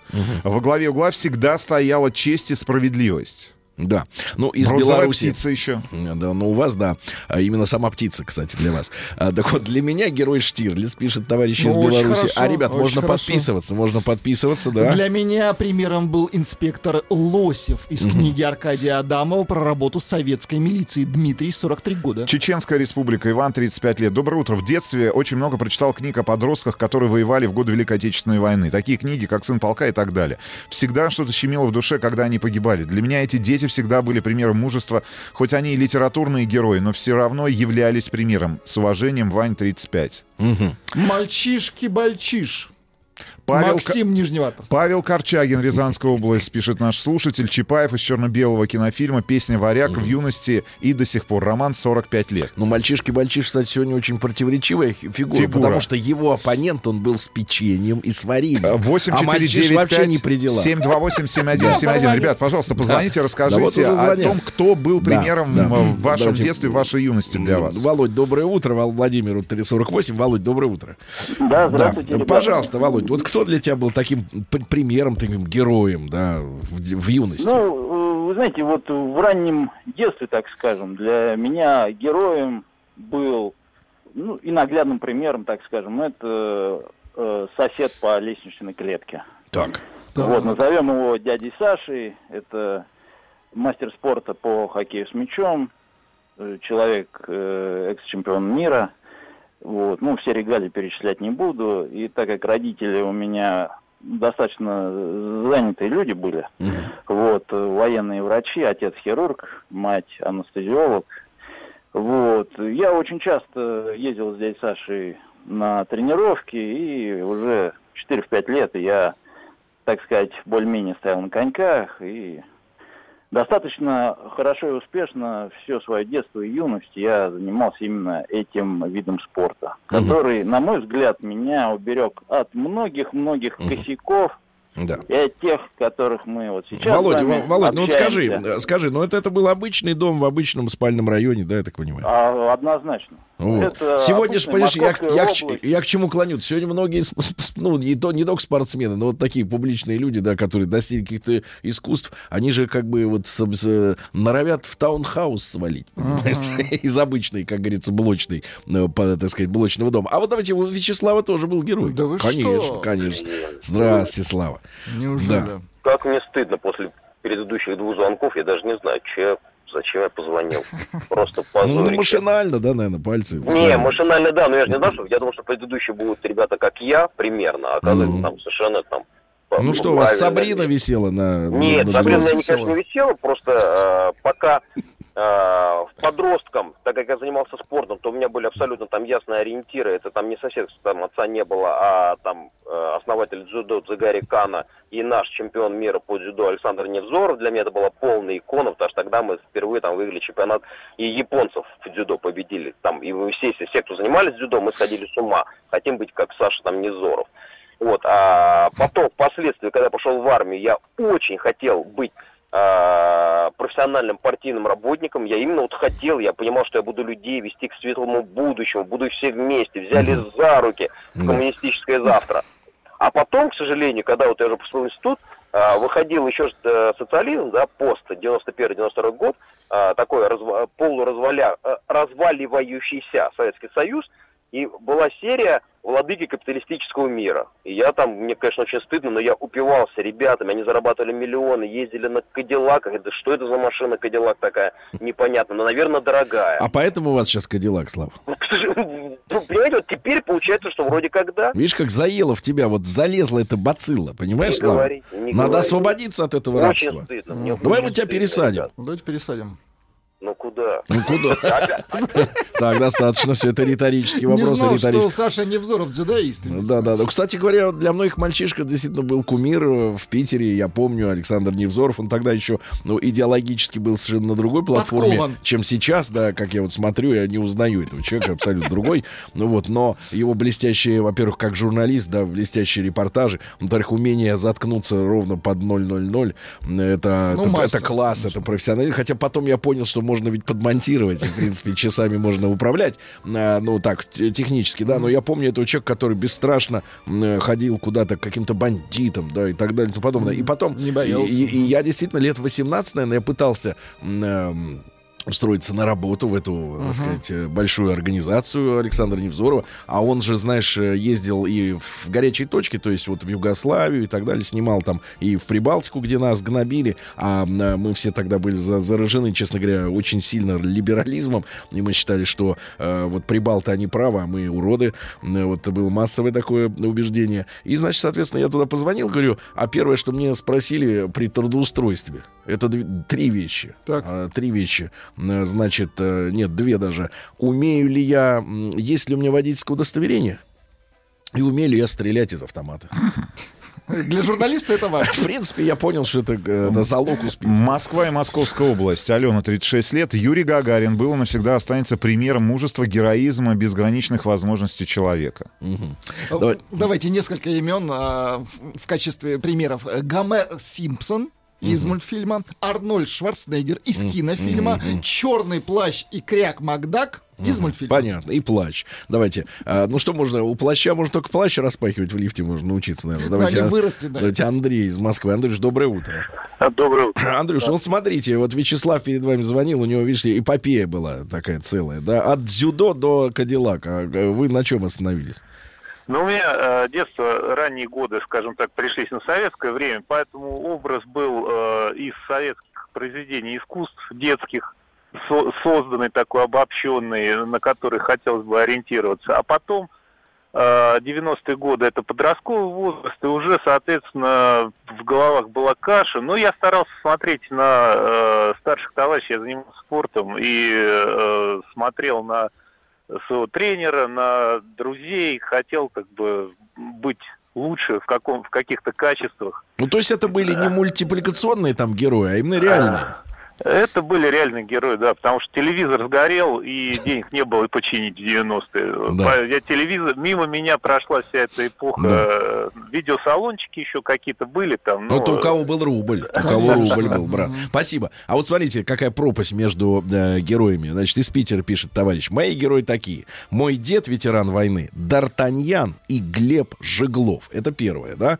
А другое, э, Руслан пишет из Москвы. Ребята, доброе утро. Вот мой кумир детства. Фотографию прислал. На фотографии главный герой фильма тупой и еще тупее Джим Керри. Хотел быть таким же веселым. Но как чтобы Джим быть- Керри. Джим Керри не знал, что он брат, веселый. Брат, между веселым и смешным есть, во-первых, большая разница, а во-вторых, надо еще быть тупым. А, Вот, ну, публично. Москва и Московская область. Хорошее сообщение. Доброе утро. Школа номер 45, город Красноярск, конец 80-х. Уже отменили обязательную начальную подготовку, но в школе остался преподаватель, капитан Галкин Сергей Викторович. Он собрал нас, пацанов, в секцию, восстановил школьный тир, учил нас стрелять, рукопашному бою, таскал нас на соревнования, в бассейн по воскресеньям в 7 утра, сделал нас мужиками, привил идеи здорового образа жизни. И что самое главное, без какой-то идеологии и пропаганды. Антон, Москва, 40 лет. Меня очень настораживает, что э, герои, э, вот, с которых хочется брать пример, они сегодня э, и сами герои, это в основном мужчины, 99%. И те, кто звонят, в основном мужчины. И те, кто пишет, мужчины. Слушайте, а вот считается, что у женщин не должно быть примера для подражания, ну, как бы, так сказать, в становлении. Это чисто мужская фишка, что ли, я не понимаю. Девчонки, а у вас не было примеров? Давайте позвоните. Давайте пока Сашу послушаем из Республики Коми, ему 45. Саш, добрый день. А, доброе утро, Сергей, да, да. Рустам, Владислав. Да. Мы фактически ровесники с вами, поэтому, Да. конечно, родом я из СССР, поэтому актеры советских фильмов. А еще, разумеется, мой дедушка, участник войны, действительно, вот, я его не застал, но бабушка рассказывала, мама, Ларионов Иван Иванович. Ну и, конечно, по мужской, потому что мужское начало, папа мой, Александр Николаевич Горнухин, поэтому безусловно, семейные узы и... Саш, ну а из, из публичных-то персонажей из кино кто вам я был? говорю, Георгий Жонов, вот актер. Невзорова Георгий тоже смотрел, но сейчас, правда, он сменил э, амплуа, как-то уже не, не Он так. стал Ну, дзюдоистом. амплуа, краску, тут могут быть разные комментарии, да, понятное дело. Спасибо, спасибо, да. Михаил Шумахер, пожалуйста, вот как вам Для такое? меня герой дед из Ворошиловского стрелка. Да, да. А Николай из Санкт-Петербурга пишет.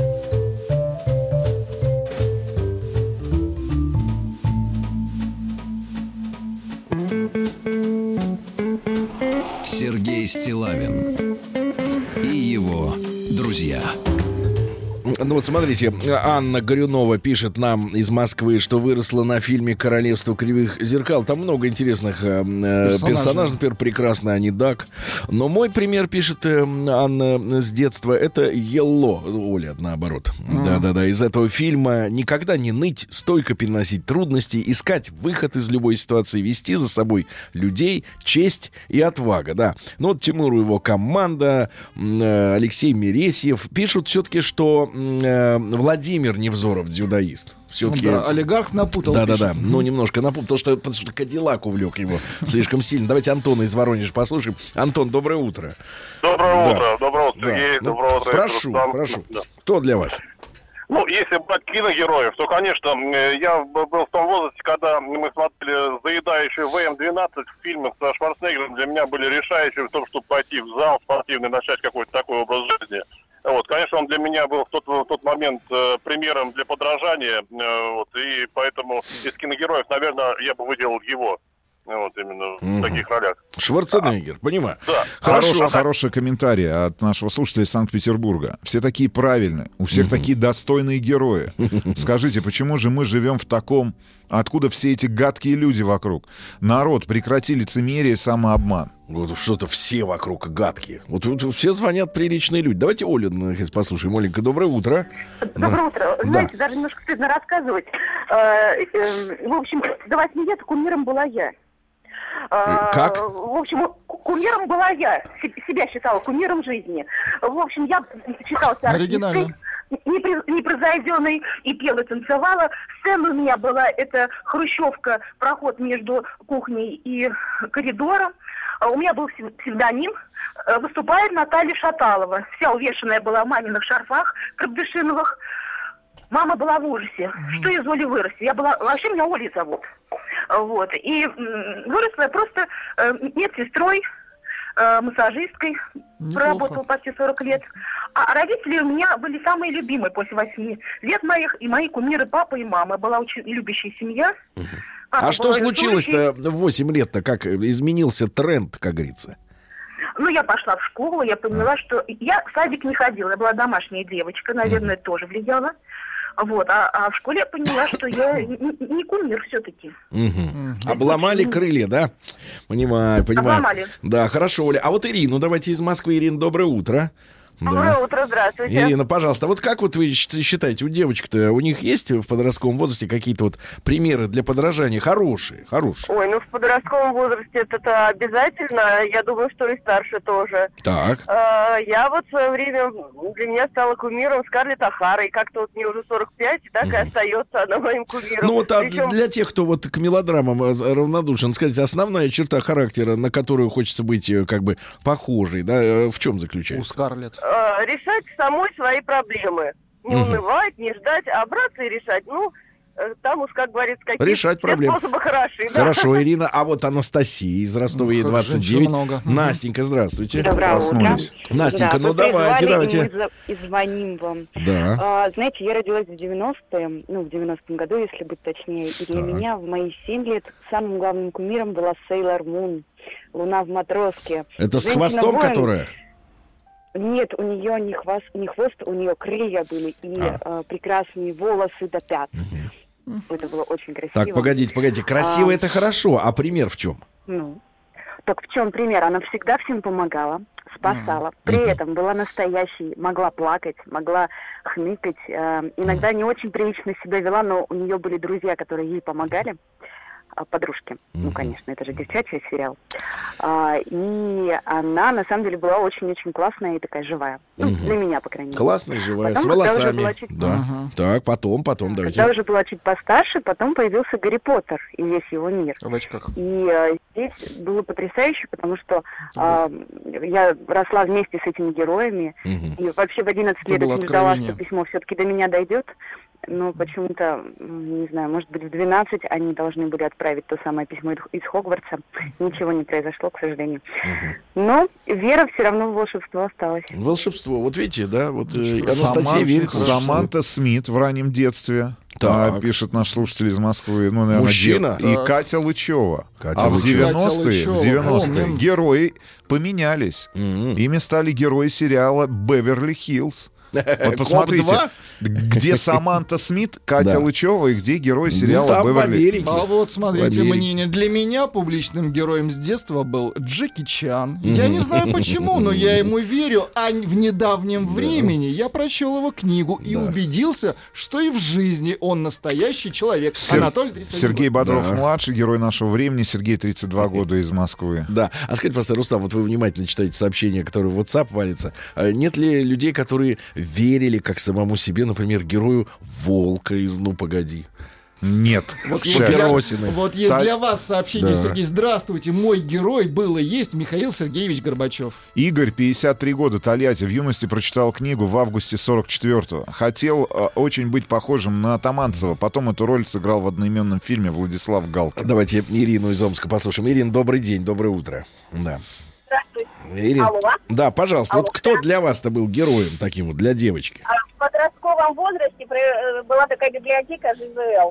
И э, читала вот про них, восхищали революционеры в том возрасте. Пели Эдмунда и Дзержинский тем, что охранка применяла к нему пытки последней степени. Уже не помню, четвертая, по-моему. И потом впоследствии, когда он попадал в руки, его даже не допрашивали, потому что в этом не было никакого смысла. Мгм. Вот это очень сильно восхитило. И, ну, пока там... Терпел, девушкой- Дзержинский терпел До пытки, понимаю. И Герой Лену- десантник из кинофильма в зоне из кинофильмов, ну из серии в зоне особого внимания и ответный ход. Да, да, да. А Лену давайте из Питера послушаем. Леночка, доброе утро. Да. Доброе утро. Лена, а для вас кто был вот, всех. да, героем? А, для меня в детстве и в переходном возрасте практически Да. была Миледи. Это А, просто был мой Погодите, но кумир. ей же отрезали голову топором дороже. Да-да-да. Вернее, Но я всегда наоборот, ее очень ничего. Вам финал тоже понравился? Конечно, нет. Конечно, К нет. да. сожалению. Ну, да, товарищи, я смотрю на Карада Катани. Помните, когда у него кончились пули. Помним, обожаю пули, да. И да. Заббы. Да, но я верю, что сообщение о том, что кому-то все-таки нравился, давайте честным людям, и нравился Винни-Пух, они А- тоже придут. И кому-то Саша Белый. Вот такая картина, друзья мои, такая вот ситуация. Приготовились к съемке. Тихо. Держать свет. Держать свет. Тихо. Начали. В фильме снимались. В главных ролях. В главных ролях. Главные роли снимались. В главных ролях. В главных ролях. В главных ролях. В ролях. В ролях. В ролях. Друзья мои, э, спасибо вам огромное за ваши э, сообщения, которые до сих пор продолжают идти на наш WhatsApp, на наш Viber, о тех людях, которые были э, и, может быть, даже остаются, потому что настоящие герои не уходят, они остаются в нашей с вами жизни. Я очень рад приветствовать в нашей студии человека, которого, ну, с той или иной степенью периодичности мы у себя принимаем. В гостях э, всегда очень интересный собеседник, живой, неравнодушный, яркий. Наш коллега, я горжусь этим, Алексей Денисов. Леш, доброе утро. Доброе утро. Доброе утро. Журналист и главный редактор познавательного телеканала «История», э, режиссер документального кино. И э, э, прежде чем мы вот э, к той теме, э, ради которой встречаемся, перейдем, Алексей, вот для вас, э, когда вам было там 14, 15, 16 лет, вот в то время кто был таким героем? Может быть, литературным, может быть, сосед по лестничной клетке? Нет, для меня всегда героями были еще вот с раннего детства, как себя помню. Я советский мальчишка был. Во-первых, э, все наши солдаты и офицеры из фильмов про Великую Отечественную войну. А, освобождение, летят журавли. Конечно, Александр Невский, Суворов, Нахимов, эти классика советского кино, Ушаков. Я по 15 раз ходил в кинотеатр, помню, за 15 копеек кинотеатр «Орленок» на проспекте Мира, смотрел с замирающим сердцем, как наши корабли штурмуют бастионы на острове Корфу. А когда стал постарше, меня, конечно, потрясла до мозга костей, и это стало символом моей жизни. История Александра Мамкина, летчика, который вывозил из Белоруссии в апреле 44-го детей на самолете Р-5. 10 детей, учительницу, двух раненых партизан, а дети э, были освобождены партизанами из детского дома. Немцы у них кровь хотели забирать для немецких солдат. И вот над линией фронта его подбила немецкая зенитка, и кабина стала гореть. И он начал гореть весь, ноги, руки, очки вплавлялись в глаза. Он перелетел линию фронта, посадил самолет, горящий вывалился из кабины и успел только сказать, дети живы, дети, а за ним плакали они все время, потому что дым уже туда потерял сознание. И когда его привезли в больницу, он три дня еще лежал, умирал, дети приходили на него смотреть, плакали. А, врачи говорили, человеческий организм не может вынести этого порога боли, он должен был умереть давно, потому что у него сгорели ноги до костей, и а, очки вплавились полностью в глаза. А Ему было 28 лет, и могила его находится в Смоленской области, в городе Как Велиш. еще раз зовут его? Александр Мамкин. И сейчас в России живет. Я вот документальный фильм мечтал снять, но вот денег не нашел, к сожалению, так три года уже мучить. 80 потомков. А, Уже есть праправнук, как бы они все себя называют детьми Александра Мамкина. А, Ему было 28 лет. И э, до сих пор он не награжден за этот подвиг, у него нет награды. Многие считали, что там орден Красной Звезды, а оказывается, просто он был присужден за другую операцию. Он получил его уже посмертно. И вот этот человек стал для меня символом э, советского героя и русского героя вообще, потому что я даже фильм хотел назвать «Советский ангел». Это человек, который э, сделал то, что сравнимо только с подвигами каких-то, да я не знаю, мифических героев античной Греции. Мгм. Вот такая история, друзья мои. И э, дело в том, что телеканал, э, опять же, История. история, да, он запустил уже м, всенародную акцию «Я горжусь» вот к 75-летию, да, и сайт мы вот перед эфиром... Я э, горжусь.рф. Да, перед эфиром с Алексеем посмотрели, да, как э, это выглядит в смартфоне в том же, да. А, Леш, вот тем, кто еще не видел, расскажи, что это такое? Ну, вы знаете, эта идея родилась у нас давно. Я, конечно, у меня просто много родственников участвовало в войне, многие погибли. Двоюродный дед один дошел до Германии, вернулся с э, осколком в пятке. Э, Другой двоюродный дед сгорел в танке. Дядя, старший брат моей матери, в 44-м летчик-истребитель погиб. А Дед Иван погиб, успел мешок сухарей передать моему отцу на память. Мне всегда казалось, что вот в каждой семье есть такая потрясающая история. Э, вот люди выходят не случайно с портретами, они хотят поделиться своей гордостью, э, своей любовью вот к тем, э, кто выстоял, кто выжил, кто вынес на своих плечах вот эту невероятную боль, страдания, которые выпали на их долю.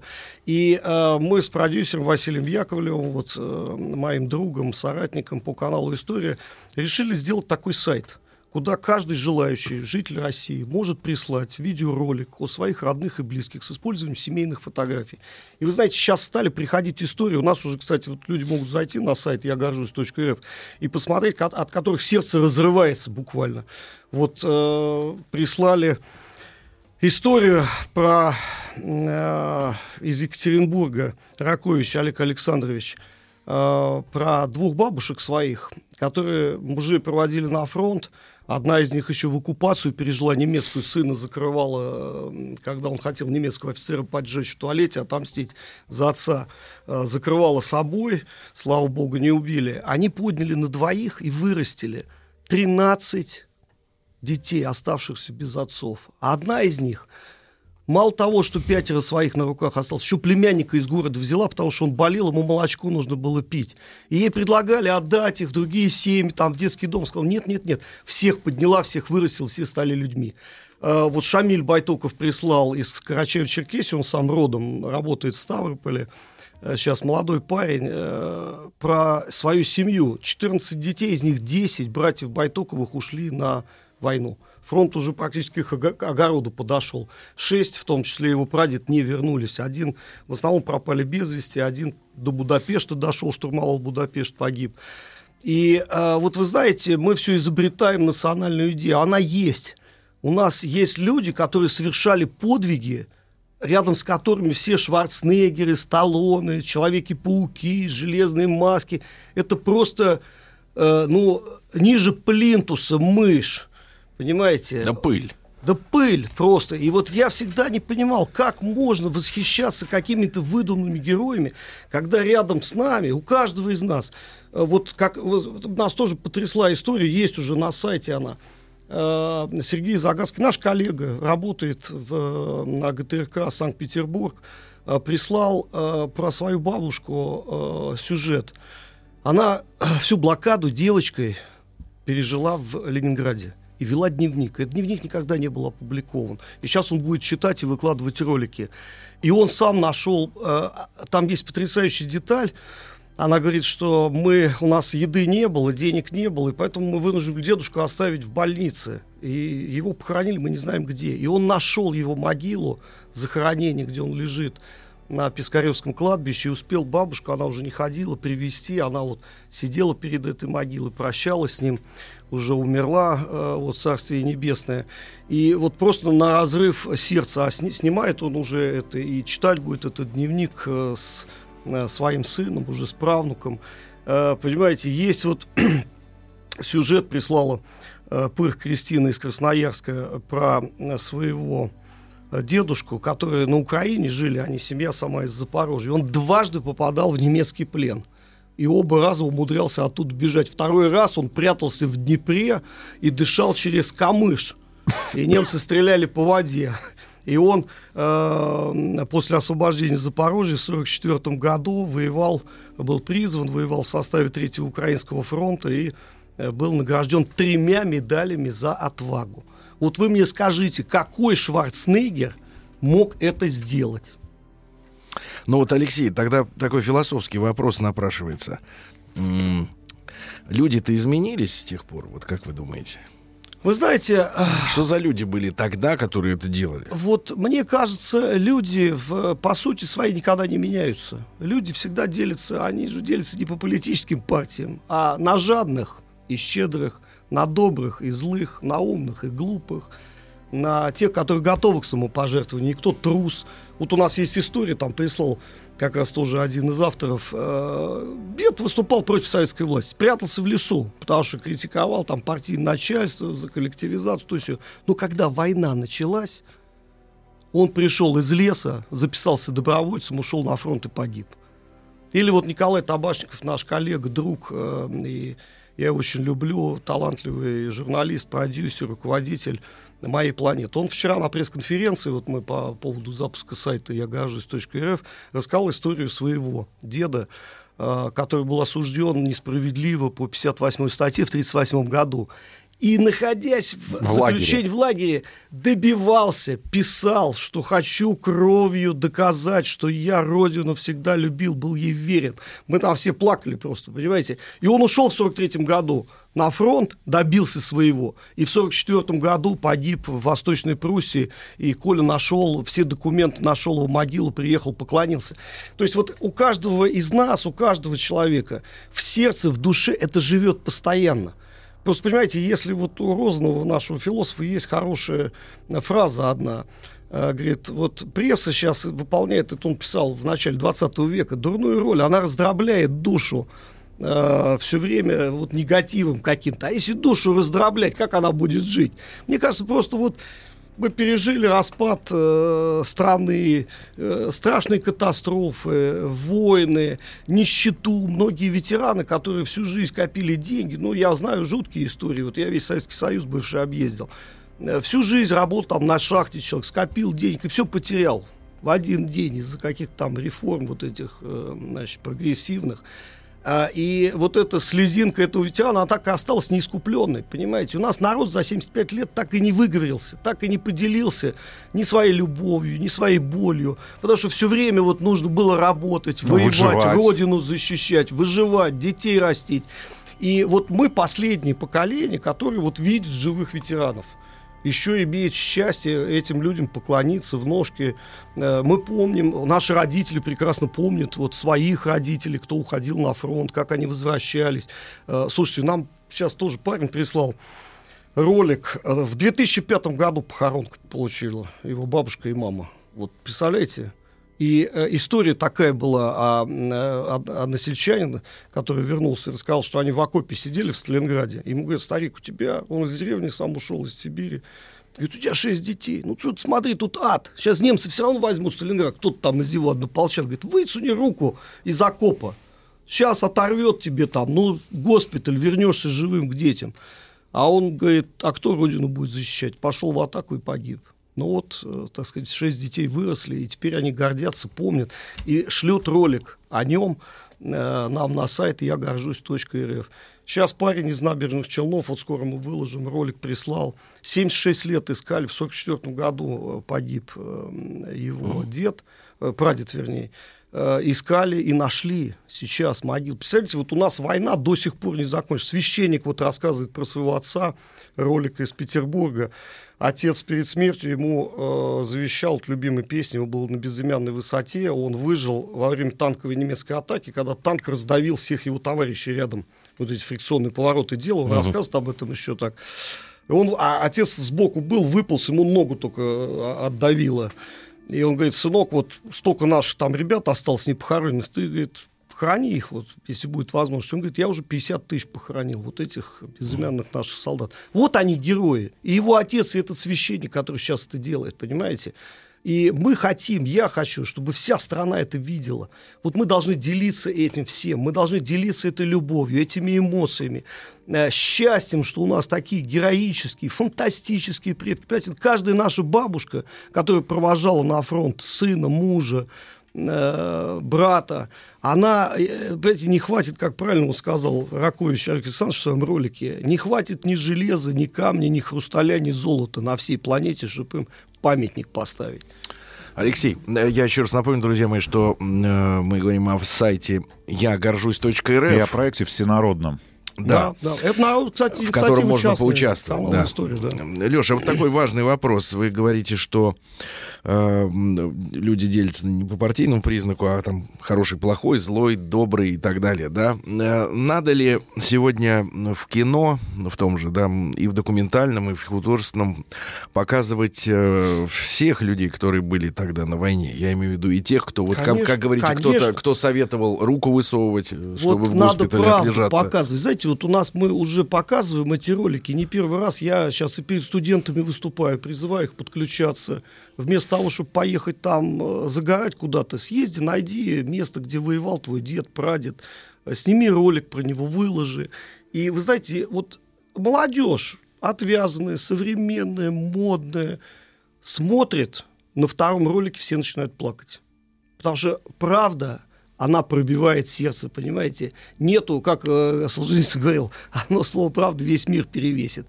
Если мы будем правду рассказывать и показывать, э, то и э, э, народ ведь и не обманешь. Он сразу поймет, правду мы говорим, или мы опять, так сказать, для галочки там, чтобы юбилей отметить. У нас конкурс приурочен к 75-летию. 2 сентября мы подведем итоги, художественные решения, кто вот лучше всех придумал, как сделать, потому что сами истории сравнивать нельзя, они все божественные. Но саму акцию мы хотим продолжить бессрочно, чтобы Мне- создать цифровую книгу памяти России. Более того, у нас даже план уже есть, потому что люди обращаются, звонят, спрашивают, а сделать отдельную страницу для зарубежных роликов. Потому что уже из-за границы интересуются, а куда вот разнесло же всех по миру после крушения Советского Союза. Независимых государств. Но это святое, что у, у людей всегда живет, что им дает жизнь, что животворит. И мы делаем это в том числе для наших детей, для наших внуков. Вот они должны заходить, посмотреть про этих бабушек, посмотреть про эту бескорыстную любовь, про вот это тихое, спокойное, непоказное мужество, про вот этот патриотизм, который тоже, по словам одного из наших философов, был горячим, великим молчанием. Понимаете, народ молча, с великим самопожертвованием выстоял в этой войне. И надо найти нам в год 75-летия уже живые, искренние слова. И технологии сегодня современные, вот мы сейчас как раз оказались на таком рубеже, они позволяют это сделать. Любой берет мобильный телефон, и вместо того, чтобы выкладывать, как он там э, пьет э, на конкурсе, кто больше пива выпьет, э, сделай фотографии семейные, покажи. Есть какие-то требования к тем роликам, Да, которые, конечно. которые загружать необходимо там на сайте Да, там любой человек может зайти, у нас есть правила, они достаточно сформулированы, понятно, мы очень так тщательно готовились, от 3 до 5 минут, желательно снимать, конечно, если на мобильный телефон горизонтально, чтобы это можно было размещать в эфире, потому что мы лучшие ролики э, каждый месяц будем отбирать 10 штук, и в, ка- в эфире канала «История», а сейчас Николай Табаш сказал, что и в эфире «Моей планеты» мы будем крутить вот до 2 э, сентября. Э, Поэтому для этого формата, и, конечно, с- прежде всего, семейные фотографии, семейные фотоальбомы. Сейчас прислал вот нам э, тоже из Екатеринбурга, кстати, вот наши коллеги из ГТРК, Надо я им отдельное спасибо сказать. И это вообще великие люди. Я вообще низкий поклон всем нашим друзьям во всех регионах, кто откликнулся а, и помог в том числе родственникам, которые не могут сами снимать, монтировать, сделать ролики про своих предков. Вот э, про дважды героя Советского Союза Григория Ячкалова, который 61 э, самолет сбил, дважды герой Советского Союза. Э, дочь его поделилась потрясающей деталью. Она всегда говорила, пап, ты кто? Он говорит, я солдат Родины солдатом себя всегда называл. И она, когда пришла говорит, в школу, меня спросили, говорит, а кто твой папа? Говорит, солдат. Понимаете, и вот ей помогли наши коллеги из Екатеринбурга снять эти ролики, и э, одни из самых лучших были именно сняты с помощью наших э, филиалов. Я им очень благодарен. Вот, кстати, одна, один из самых трогательных роликов вот прислала э, ведущая из ГТРК э, Башкортостана про своего э, отца Мурзина Ишбулата э, Жангалеевича, который служил подводником и совершил переход по всему Северному пути. Четыре- две лодки потопили немцы там у берегов Штатов, до Владивостока дошел, потом участвовал э, в э, войне на Дальнем Востоке. И там она просто... э, и отец всегда говорил, вернувшись с войны, брату ее, э, на детей, когда шумели, кричал «Полундра», а брат говорил, никогда не становись подводником. Это страшная вещь. Вот пережил. Он еще его сдувал ветром даже с подводной лодки, с карабином, когда он на посту стоял в полушубке. Так вот он сумел выбраться между пирсом и лодкой, карабин сохранил, полушубок потерял. И а, а брат ее пошел служить подводником и служил в Севастополе. Вот, и они сказали, что как вот мы, конечно, гордимся. Для нас святой человек, который, э, в общем, из такого сельского простого мальчика стал э, великим героем, защищавшим родину. И низкий поклон всем вот нашим друзьям, коллегам. Я призываю всех, ребят, не стесняйтесь, пожалуйста. Вот э, ролики есть уже очень простые. Человек берет мобильный телефон, берет в руки фотографии и рассказывает свою историю. Вопрос такой от наших слушателей из Кемеровской области. Есть ли в этом проекте место историям про тружеников тыла? Про всех в том-то и дело. У нас нет ограничений. Про тружеников тыла, про тех, кто в колхозе работал, в госпитале, про детей, которые для раненых там ягоды собирали. У нас нет никаких ограничений. Это должна быть семейная история, которой вы гордитесь, которая вас в детстве, может быть, в юности потрясла. Друзья мои, с нами сегодня в этом часе Алексей Денисов, э, журналист, наш коллега, главный редактор познавательного телеканала «История», режиссер документального кино. О большом проекте «Я горжусь» э, к 75-летию Великой Победы мы сегодня говорим. «Я горжусь.рф» — это сайт. Приготовились к съемке. Тихо. Держать свет. Держать свет. Тихо. Начали. В фильме снимались. В главных ролях. В главных ролях. Главные роли снимались. В главных ролях. В главных ролях. В главных ролях. В ролях. В ролях. В ролях. Друзья мои, э, сегодня с нами Алексей Денисов, журналист и главный редактор познавательного телеканала «История» и режиссер документального кино. Проект «Я горжусь.рф». Это проект для всех, да, в, в нем может поучаствовать каждый из нас, я в целом говорю, да. Ну, все условия там. Люди спрашивают, где можно брать информацию официальную о своих родственниках, о близких. Я так понимаю, что сайт Есть сайт Министерства... Министерства обороны, конечно, Там там, есть архивы. потрясающие документы Вот, выкладываются. но, но мы сегодня упомянули уже не один, неоднократно э, слово «правда», да, и она, конечно, сильнее любых э, попыток ее, э, так сказать, извратить. И вот, э, Алексей, мне кажется, мы должны не прятаться, да, от людей, у которых, ну, не- несколько иное, и, может быть, для нас, для меня лично откровенно непонятное стиль мышления, да, но его нужно не то чтобы принимать, но попытаться объяснить хотя бы, да, вот почему-то из Удмуртии, э, хотя, может быть, откуда угодно могли написать, э, пишет человек, к сожалению, к огромному сожалению, не подписавшийся. Это уже мне как бы немножко не нравится, потому что я люблю все-таки э, диалог с, э, с открытым забралом, а не вот эти вот э, как бы такие анонимные всплески мыслей. Но тем не менее, вот смотрите, так, мне кажется, такое мнение, оно э, вот э, у, у определенного количества людей есть. Так вот, смотрите, значит, добрый день. Мы же говорили о том, что вот в прошлом части у нас есть некоторые выдуманные герои, ну, там, киношные, да, которые могут служить ориентиром в жизни. И вот, Примером, и вот да. человек, оттолкнувшись от них, э, э, мыслит. А выдуманные персонажи, которыми восхищаются люди, а значит, сражаются, как правило, на стороне некоего добра против собирательного зла. Тут пока понятно.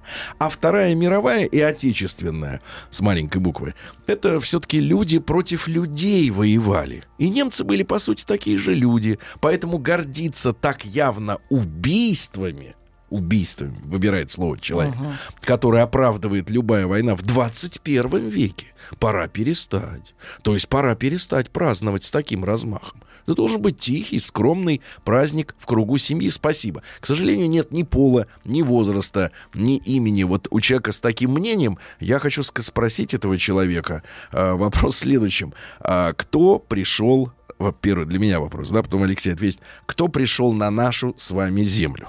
Она у нас общая, судя по тому, откуда вы отправились. Во-первых. Во-вторых, в Германии, к счастью, есть больше 25 тысяч человек, которые оказались во, во фашистских лагерях, которые отказались служить и воевать в этой войне против нас. Это пример того, что можно было это не делать. Не люди к нам пришли, а агрессоры. Люди, которые своим планом ставили убийство и порабощение нашего народа. Это мое личное мнение, вот чисто по-человечески. Почи- Откуда в вас, товарищи из Удмуртии, желание э, вот воспринимать войну вот в таком ключе? Вот я, я не понимаю. этого. Я бы Мы советовал- их не звали, понимаете? Мы их не звали и не приглашали здесь умереть. Не приглашали их умереть здесь, на этой земле. Что за у- э, такое какое-то, я бы сказал так, убогое понимание Я вот этой всей вот истории? отвечу одним простым э, ответом. Вот надо посетить просто вот хотя бы раз в жизни один из нацистских концлагерей, а я их несколько посещал. И Меня поразила одна деталь. Когда мы приехали в Маутхаузен, где памятник Карбышеву, человеку, который 4 года бывший офицер российской императорской армии, потом советский Генерал. офицер, генерал, Ну, просто не сломленный человек, а, стальной. которого за три месяца, там, за считанные месяцы до конца войны немцы не смогли все-таки сломать и уничтожили зверским способом, обливая водой. э, ледяной. И мы когда туда зашли, вы знаете, меня поразила такая вещь. Там за колючей проволокой птицы не поют. И я спросил этого сотрудника, говорю, а что вот как-то ощущение, что тишина. Пустоты. А он говорит, вы знаете, у нас над нашей территорией птицы гнезда не вьют. Вот этот ужас, который сконцентрирован в этих местах, он до сих пор уничтожает человеческое воображение. Я когда приехал в первый нацистский лагерь Дахау, который был создан в 1933 году, и куда сажали сначала евреев, коммунистов немецких, а потом в октябре, вот вы представьте, немцы не поленились, привезли первую партию советских военнопленных, 4 тысячи человек туда. Это Бавария, под Мюнхеном, в роскошных, так сказать, э, местах, чтобы проводить над ними медицинские эксперименты по заказу Люфтваффе, которые бомбили э, союзные там конвои и союзников на севере, э, они требовали костюм создать такой для летчика, чтобы он долго мог выживать в воде. И вот они наряжали наших пленных в одежду, В летчиков немецких, и клали в ванны со льдом. И смотрели, как человек умирает э, вот от холода. А потом, э, что вот в Беларуси есть целые лагеря, где на детях ставили эксперименты, прививали, там вот э, лагерь был знаменитый, я сейчас название не помню, даже- не хочу вспоминать. Я там был, я потом три дня болел. Я не мог ни говорить с людьми, ни, ни дышать, ни есть. Потому что там детям э, прививались болезни типа тиф, ну, то есть вот, Тоже и смотрели. смотрели, как, как температура меняется, как, э, понимаете, э, пусть почитает про доктора Менгеля. Слушай, и еще один, Ма, еще один очень важный вопрос вот для людей, которые задаются. Это ну, что, люди были? да, Скажите. Да, да, Алексей, еще важно не, не упустить этот вот э, комментарий тоже от женщины. От ее зовут Юля. Спасибо за то, что вы подписались из Челябинска. Вот бывали там неоднократно. На тему того, что можно все-таки перед тем, как комментарий какой-то писать, можно, в принципе, почитать э, даже популярные какие-то ресурсы. Но если, не, если подумать не получается, то можно почитать, да, вот э, ее фразу из ее письма. А, вам покажется это не патриотичным, но все же напишу. В нашей стране много делается для того, чтобы мы не забывали своих героев Великой войны, но ведь в борьбе с фашизмом участвовала вся Европа. А теперь я хочу напомнить, Юле, а вы под- подскажите, пожалуйста, а вот в Воронеже, например, кладбище, кладбище людей, э, с которыми наша армия сражалась, освобождая этот город, там, скажите, пожалуйста, там немцы только лежат? А ведь там лежат румыны и венгры, например, да? Которые, Которые пришли от Орда. на территории Воронежской а вы, вы области. не- никогда не думали, Юля, что, э, в принципе... Сколько на терри- детей от голода умерло, нет, нет, нет, забрали? серьезно, а, а с кем мы сражались в Сталинграде? Там были только немцы. Итальянский корпус. Там, там масса народов, э, Народов пришла к нам. нам. К нам пришел Евросоюз, это К нам целая. пришел, вот Там это, был кстати, вот французский вы корпус. про- про- произвели- э, французов участвовало больше в, э, на стороне вермахта в войне, чем во французском сопротивлении. Это же исторический факт. Но вы понимаете, вот э, в силу гуманизма Советского Союза многие страны, такие как Румыния, которая сажала соцлагерь. всю войну Да. э, нацистскую Германию Нефтью, нефтью, да. Венгрия, которая страна 10 миллионов человек, хороший народ, все понятно, но они послали больше полумиллиона солдат в Советский Союз. Две армии огромные, которые воевали отчаянно и жестоко. Э, Румынам Гитлер подарил э, Одесскую область, назвал ее Транснистрией, они назвали. И тут же всех евреев уничтожили, понимаете?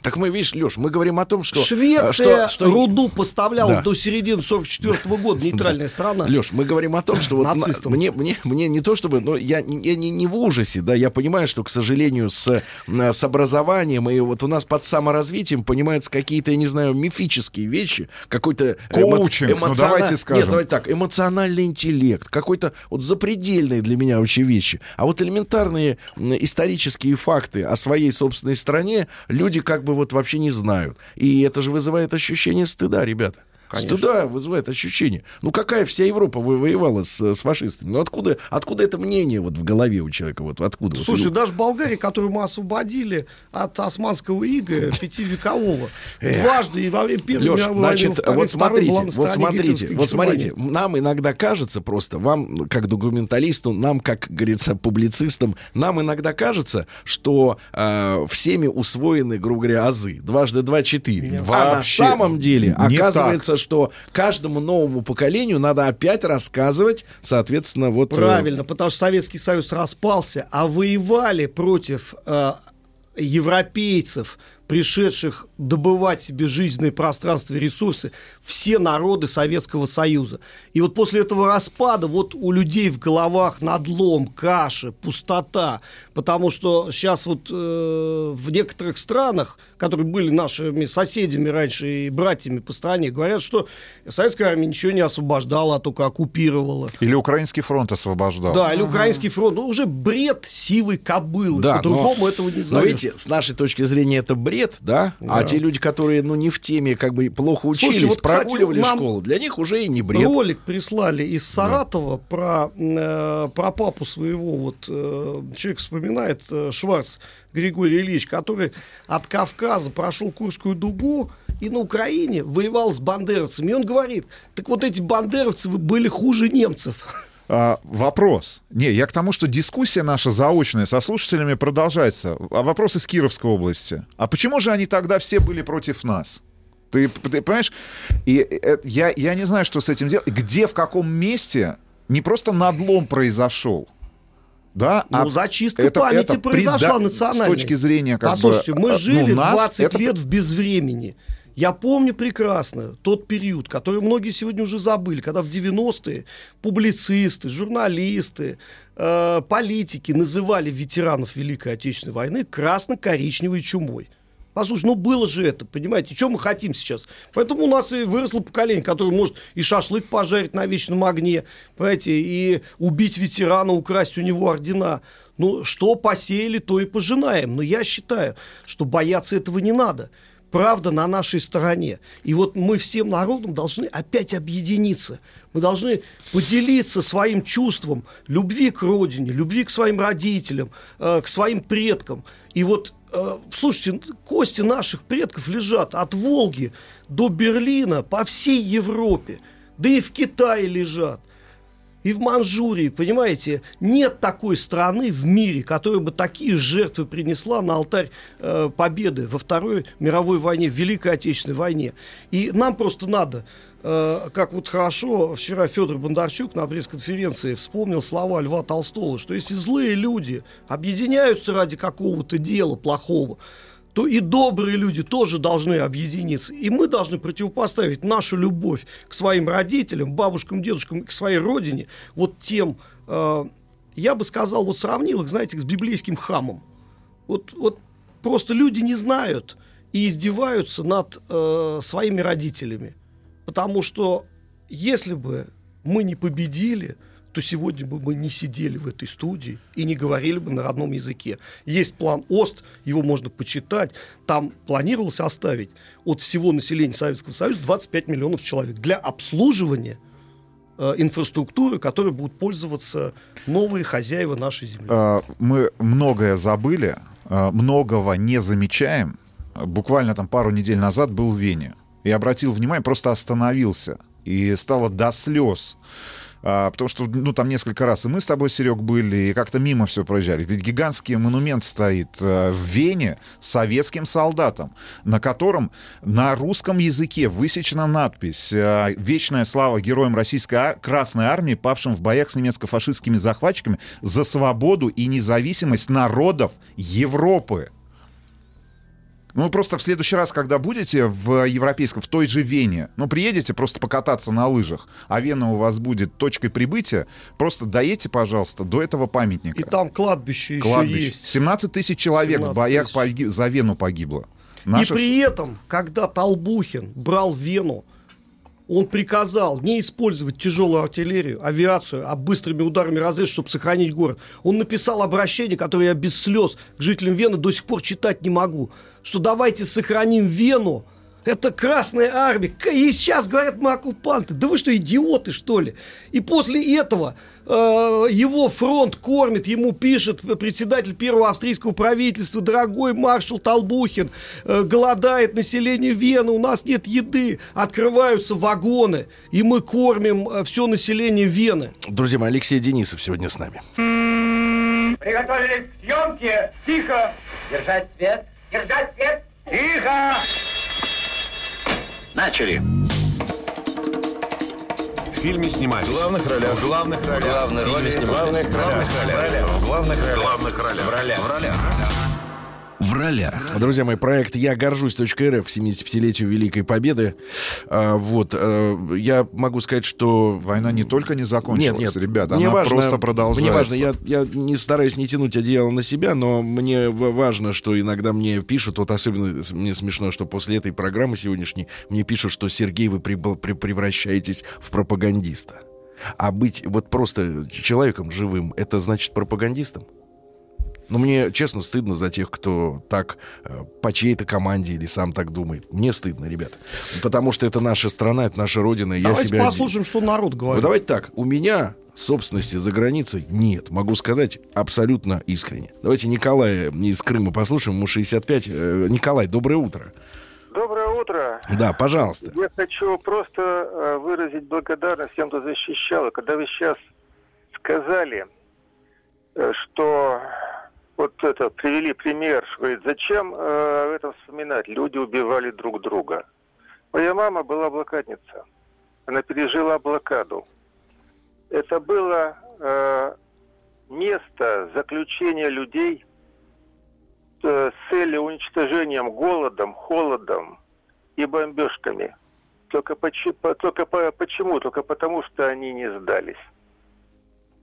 И вот э, была интересная такая вещь, когда мама болела, э, нужны были средства, был такой фонд взаимопримирения и сотрудничества с Германией. И я вот написал туда, позвонил, сказал, ну вот у меня мама э, была вот узник такого места заключения.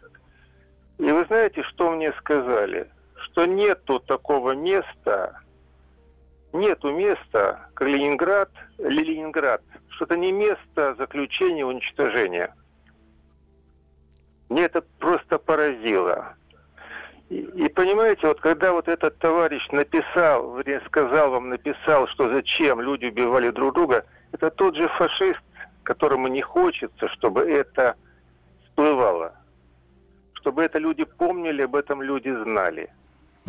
Это Спас- окно Авертона для того, чтобы дальше это Да. делать. И почему это было возможно? Потому что в нашей Конституции приоритет международного законодательства и отсутствие, э, Да. и отсутствие идеологии. Поэтому можно было э, фашистскую идеологию открыто исповедовать. Поэтому вот сейчас надо поддержать президента. Да, хорошо, хорошо, хорошо. Николай, спасибо, спасибо за ваш звонок большой. Хороший а вот смотрите, да, смотрите, почему вы не признаете, что борьба всей Европы была идеологической против большевизма? А не против А вы СССР. переводите ее против, э, против СССР в национальную, не передергивайте. Почему вы думаете, что ваше им мнение истинное? Э, Вы знаете, ну вот мне кажется, э, ситуация, которая сложилась в русской миграции белой во время Второй мировой войны, она очень показательна. Потому что, да, нашлись люди, которые пошли служить немцам. Были такие. Но были люди, которые отчаянно до последнего боролись с большевизмом и с коммунизмом, такие как Деникин, как философ Иван Ильин. И что э, Бунин Иван, никто из них не пошел не только на сотрудничество с немцами, но все они с презрением от этого отказывались. А Иван Ильин, который написал самые глубокие работы о природе большевизма, и где критиковал Ленина, Маркса, Сталина, он написал тогда те люди, которые говорят, что немцы идут освобождать Россию от коммунизма, лгут, потому что немцы идут осуществлять вековую мечту германской расы о пре- превращении России в историческую кучу народа, о том, чтобы истребить и поработить русский народ, о том, чтобы его землю превратить в свою собственность. И каждый русский достойный, честный человек должен встать на защиту своей земли. Это говорил антикоммунист Иван Ильин. Понимаете? И э, вот есть моменты в жизни каждого человека, когда принимается главное решение. Что для тебя важнее? Твоя родина и будущее ее? Или э, служение какой-то идеи? Ну, Давайте вот такое идеологии? распространенное э, тоже мнение, я то так вот вспоминаю из э, документалистики, из какого-то общения тоже, что действительно э, мы сначала-то мы отступали, да, и было это мнение, да, вдруг немцы действительно освободят там или еще, потому Ну, что обид, конечно. обид на советскую власть было много. была большая. Да-да-да. Но э, когда люди стали действительно видеть, что происходит с их родными, близкими, какие мучения, издевательства нечеловеческие, Послушайте. жертвы, да, тогда война повернулась обратно, то, что люди поняли, что э, вся эта лажа Есть про потрясающий- освобождение большевиков, это, это бред. Есть потрясающий эпизод. Паулюс проезжал через русский город Белгород в центральной черноземной России. Ехал брать Сталинград. И, зайдя в центр Белгорода, он увидел огромную виселицу, на которой висели днем и ночью трупы повешенных людей. Детей, женщин, мужчин. Я сказал, что это такое? Я сказал, подождите, у нас говорит, два концлагеря в центре города. Для, один для военнопленных, другой для, для жителей. Он сказал, виселицу уберите, потому что а, мы отсюда живыми не выйдем. Но э, э, понятно, что он-то, может быть, и сказал. Но буквально в, э, летом э, того же года э, две с половиной тысячи женщин, детей и стариков были сожжены заживо под Белгородом, в том числе с участием венгров и э, бандеровцев. И руководил всем этим немецкий офицер. Понимаете? И во рвах закапывали. Вот о чем мы должны помнить. Мы как-то это подзабыли все. Э, Там был, я помню, в 90-е модный слоган. Немцы победили, мы бы сейчас пиво баварское пили. Да вам даже не дали бы со свиньями вместе питаться, дорогие мои. Друзья мои, я еще раз напомню э, об всенародной акции «Я горжусь». Э, э, сайт специальный создан «Я горжусь.рф». Есть возможность рассказать историю героев своей семьи личной, да. Заходите, смотрите э, на других людей, оставляйте свои записи. Алексея Денисова я благодарю, журналист нашего коллегу, режиссера документального кино. Леш, спасибо, Спасибо огромное. огромное. Чтобы добраться до корня проблемы, вам необходим курс терапии. Ты возьмешься, я доверюсь тебе. Я вряд ли подойду. Я ведь у меня э, полный комплект пациентов. Мне никак не выкроить время. И, и вообще я ухожу в отпуск. Куда? Сведения не для пациентов. Куда едешь? Отель Шератон Белл Харбор, Майами Бич. Не так уж трудно, да? Действительно. Мужчина. Руководство по эксплуатации. Дорогие друзья, долгожданный Анатолий Яковлевич Добин, профессор. А, Анатолий Яковлевич, доброе, доброе утро, да. Вы знаете, меня даже... Вы даже... опять меня повысили. Э, Погодите, мне э, вот на тему профессора, действительно, я готовился к сегодняшнему эфиру, перекладывал, так сказать, э, письма в ваш адрес, которые приходят. Шариковую И ручку вы знаете, меня вот в полудреме такой предутренний, Ему стопкой приносят, он берет полудрем, мне листочек. трудно говорить. Хорошо. Если вы сейчас не замолчите, я на вас кашляну. И вам край. Он сейчас вас выздоровит. Зачем пугать? Вот я тебе про это и говорил. Да, так вот, так вот, значит, и мне в полудреме Волк. утренней было страшно. Я помню, как вы меня одергивали и говорили, что вы не профессор, и вдруг мне стало страшно, а вдруг вы скажете, что вы не Анатолий. Да, к вам письмо. А вы не бабушка. К вам письмо от Миши из Твери. Вот послушайте. Сергей, здравствуйте. Много лет с удовольствием слушаю ваши передачи. Это хорошо.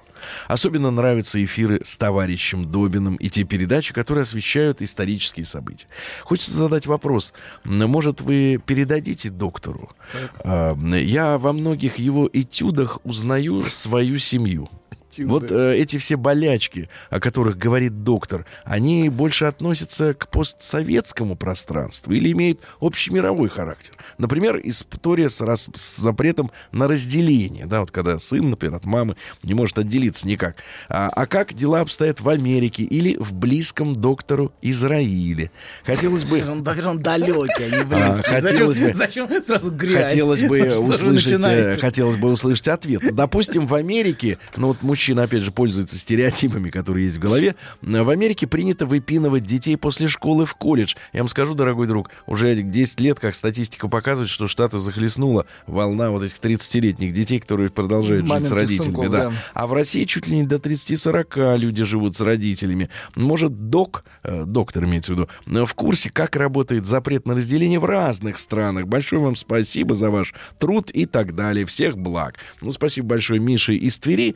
Э, В принципе, вот вы когда действительно об- обличаете, доктор... Я не обличаю. Он врачует. Вы мирового масштаба, док. Да, вот нет, нет, это, это не подлежит сомнению. Рубли конвертируются, слава богу. Но дело в том, что, доктор, действительно, вот эта проблема с неразделенными семьями, да? Разделенной любовью. Да, да, да. Это э, не, не только же наша проблема, Не это общечеловеческая. наша, Общечеловеческая, без сомнений. Ну, хорошо. Вот Не и все, вот и наша. ответили. Не, не только наша, но наша в особенности. Мгм. Вот.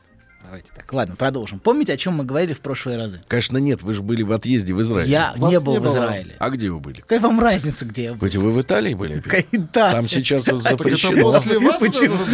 шлейф остался Аккуратнее. Это от вас? нескольких сотен зараженных. От вас шлейф. Почему? Во-первых, я не был в Италии. Во-вторых, почему, если я был в Италии, больны вы? Вы где были? Звучит как допрос. Отель Шератон, не стесняйтесь. Майами видите? Бич. Да, видите, не так сложно. Продолжаем. Так, Значит, мы говорили о манипуляции виной, помните? да. Вспоминаете? В прошлый Да. раз мы говорили об очень страстных и глубоко неудовлетворенных дамах, которые адресуют свои огромные требования любви к своим детям. Вспоминаете? Они назначают ребенка на роль того, кто должен постоянно давать им любовь и подтверждать их ценность и значимость. То есть, по сути, они назначают его на роль родителя собственного. Сергей в прошлый раз сказал, а, если я правильно помню, что в этом требовании есть что-то математическое. Рядом со мной значит любит, а не рядом значит не любит. И а, значит, надо заставить, чтобы все время был рядом. Хоть мытьем, хоть катанием, как угодно. Вот. И все это звучит, конечно, очень мило. Любовь, ценность, значимость. Но в реальности требование любви может быть совершенно безжалостным к окружающим. Очень жестоким. Дай и все тут. Всё. Вот сейчас хочу получить. Вот. И это приводит к... Мы в прошлый Это раз как говорили... вендинг машине. Абсолютно. конечно. Денежку опустил, давай этот э, Дашь или сэндвич. нет? Ну, Долго можно, еще, ждать. можно начать ее колотить, эту машинку. Да, Конечно. со злостью. Давай, давай, давай. Вот. Можно, кстати, даже денежку не опустить, начать колотить и надеяться, что кто-то выдаст. Нет, это уже бандитизм. Да? А, извините. Я просто думал, что это нормально. Что продолжаю. Продолжаю. подлец. Так вот, значит, нужно получить а, по-любому. И это может очень, быть очень безжалостным по отношению к другим и очень жестоким. И приводит к очень драмам, помните, мы говорили об этих очень нелицеприятных драмах театральных, но очень тягостных. Когда, например, а, когда, например, драматический спектакль устраивается вокруг здоровья. Вспоминаете? Ну что, ездят скорые по четыре раза за день. Ну да, так тоже, наверное, бывает. Вот. И сутью которого является посыл «ты меня убиваешь своей нелюбовью». Это вот то, о чем мы в прошлые разы говорили. Вот этот театральный спектакль с умиранием, в нем содержится посыл. И если его перевести в речь, это «ты меня убиваешь тем, что не любишь меня». С повторением, как на заезженной пластинке. Вот люди говорят о том, что а, это а, очень знакомо им. Вот обычно звучат в таких семьях такие, такие, например, фразы, как «я на тебя жизнь положила, а тебе на меня наплевать». Нет, не так это формулируется. Так, Я из-за тебя на пенсию на полтора года раньше ушла. Ну хорошо, ну в вашей семье. Сейчас это хорошо. скорее плюс. То есть сейчас бы так не работало, да? Как жертва. Это был сэмпл. Хорошо. Ничего хорошего. Значит, а почему ты меня не любишь? Почему меня так не любишь? Я думаю, так может бабуля говорить. На, на всех есть время, а на меня нет. Ну нет, вряд ли, мне кажется, так она, ваша бабуля так не говорила. Нет. Хорошо. Так вот, слушайте, а почему все время в красной шапочке? Можете рассказать? Ну, Так просто это мы у вас хотим узнать, док. Я высказал предположение Что- в прошлый что, как- раз, что это волк, симптомы? который съел бабушку и красную Нет, шапочку. ну это, это, это игривое объясение. а- Почему? а- Она очень убедительна. Зря Вы вы так- давайте И по голос, теме. посмотрите, уже проступает. Ну, Послушайте. Я на вас сейчас чихну. А И вы горько пожалеете. а потом укусит вас. Хорошо. Ладно, продолжаем. Значит, а, как правило, такой спектакль сопровождается драматическим представлениями и манипуляциями со здоровьем и призыванием в свидетели. Еще мы в прошлый раз говорили вот о, о такой, о таком аспекте речи, как призывание в свидетели. Это очень распространен. У речи вообще разные есть аспекты использования. Речь это не только коммуникация между людьми. Речь может быть способом заставить другого вызвать, вызвать у него определенные чувства. Скажите, доктор, а Да. вот помянуя ваши поездки на Мертвое море, зачем и Егове свидетелей? Кто? Это была шутка, доктор. Давайте дальше пойдем. Это реплика была. Да, реплика. А можете отключить Вы- микро- нет, вы просто- Отключите нет, ему вы микрофон. сказать хорошо и продолжить. Нет, отрубите ему микрофон. Нет, доктор, не заигрывайтесь. Это его микрофон. Ну, да тем более. Отрубите его микрофон. Подлец. На. Сергей кашляет в сторону профессора. Да. Очень страшно, напугал. Есть иммунная система. Вот и проверим, насколько она, иммунная система. насколько она Ну, крепка. Проверю, проверю. Проверю. Самая крепкая. Хорошо. Значит, продолжаем. Значит, а, есть способ, способ общения, называемый призывание в свидетели. Использование речи как свидетельство. Вот это очень распространенный способ. Например, вы посмотрите, как он со мной себя ведет. Нет, вы только посмотрите на него. Вот это вот аспект речи, как вот, вот именно такой аспект речи. Посмотрите, что он со мной делает. А, и часто так говорят, кстати, не только про ребенка, но и про мужа, например, так могут говорить. Посмотрите, какой он ужасный. Вот. А, и а, такие матери, даже уже выросшего и половозрелого ребенка, будь то сын или дочь, а, постоянно контролируют и не позволяют отделяться. О, я вспомнил еврейский анекдот, говорите про, про Давайте, семьи, где мы- обожаем ваши анекдоты, Я, я вспомнил один еврейский анекдот. Приближайте закры- закрытие передачи. Давайте. Хорошо, хорошо. Давайте. Значит, а, а, приводит, А другие значит- анекдоты есть? Ну, у меня много анекдотов. Хоть два расскажу даже. Давайте с одного начнем, а там Хорошо. посмотрим. Приводит, значит, а, мама а, к психоаналитику своего ребенка. И психоаналитик ей говорит, вы знаете, у вашего сына Эдипов комплекс. Ой, комплекс, шомплекс, лишь бы мамочку любил. Вот. Вас бьют в диаспоре-то? Я не появляюсь. Скрываетесь, да? Вы, вы пропускаете собрание. А однажды встретят и за все получите. Сразу. У вас отберут лицензию, док. Он, он с, такой, с такой интонацией это произносит, удивительный, конечно. Прям бабуля слышна. Ну ладно, продолжаем. Значит, а, так, так мы, мы говорили о том, что в прошлые разы мы говорили, что в, се- в таких семьях утробах все представляют собой единое неразрывное целое, и никому нельзя отделяться. Вот, все время царит посыл «мы единое целое». Никакой сексуальности, любовных отношений и отдельной жизни быть не должно в семье. Вот. Разделение рассматривается как страшное предательство. Вот. И все, все это создает а, удушающую атмосферу захвата. То есть ощущение, что в семье нечем дышать. А, буквально. Вот. И единственный компромиссный способ сбежать, а вот, собственно, на этом мы остановились, я в прошлый раз хотел это еще рассказать, это работа. Вот. Из-за вины за разделение и за собственную отдельную любовную жизнь многие избирают именно такое промежуточное решение. Все время прикрываться работой как ширмой. А, я бы сказал, знаете, скрываться от тирании требования посредством работы. А, вот все время звучат вот такие слова. Я работаю, я занят, я занята, сейчас не могу, попозже. То есть все время, а, все время такой месседж, что я очень-очень занят, и именно это позволяет мне защищаться от требования. Вот. Это способ, способ защищаться от требования возвращения домой а, и подчинения. Подчинения вот, это, вот этому требованию. Нет, ты не подумай, я не строю, отно- в этом посыл есть, не подумай, я не строю отношений каких-то, я лояльна или я лоялен, я никуда не сбежала, а просто нужно работать, я должна работать. Вот. Совсем не потому, что я хочу наслаждаться жизнью, или совсем не потому, что мне хорошо где-то еще. Вот. А, а в каком-то другом месте. Вот постоянно звучат фразы, вот, вот в этом оттенок есть «мне нужно» или а, «я должен».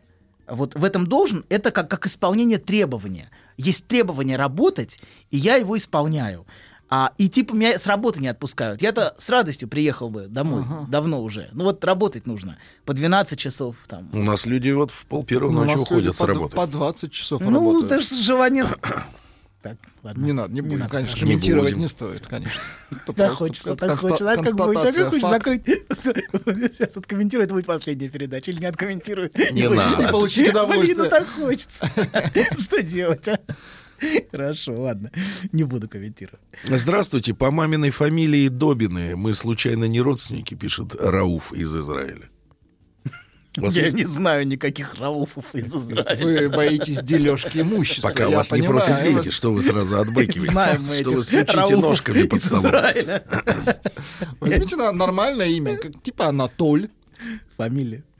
Нет, я не Дальше. знаю. Я не знаю. А может, и родственники, почему нет, в конце концов. Вот. А, продолжаем. Значит, это ситуация, в которой требование защищает от требования. Понимаете, да? Я работаю, и поэтому я... Я не могу тебя любить. Да, сеч... немедленно. Немедленно, да. Да. Я, я не исполняю твое требование быть все время рядом, потому что от меня требуют быть на работе. Это вот требование против требования. Это вот так можно назвать. То есть прикрываться одним требованием от другого.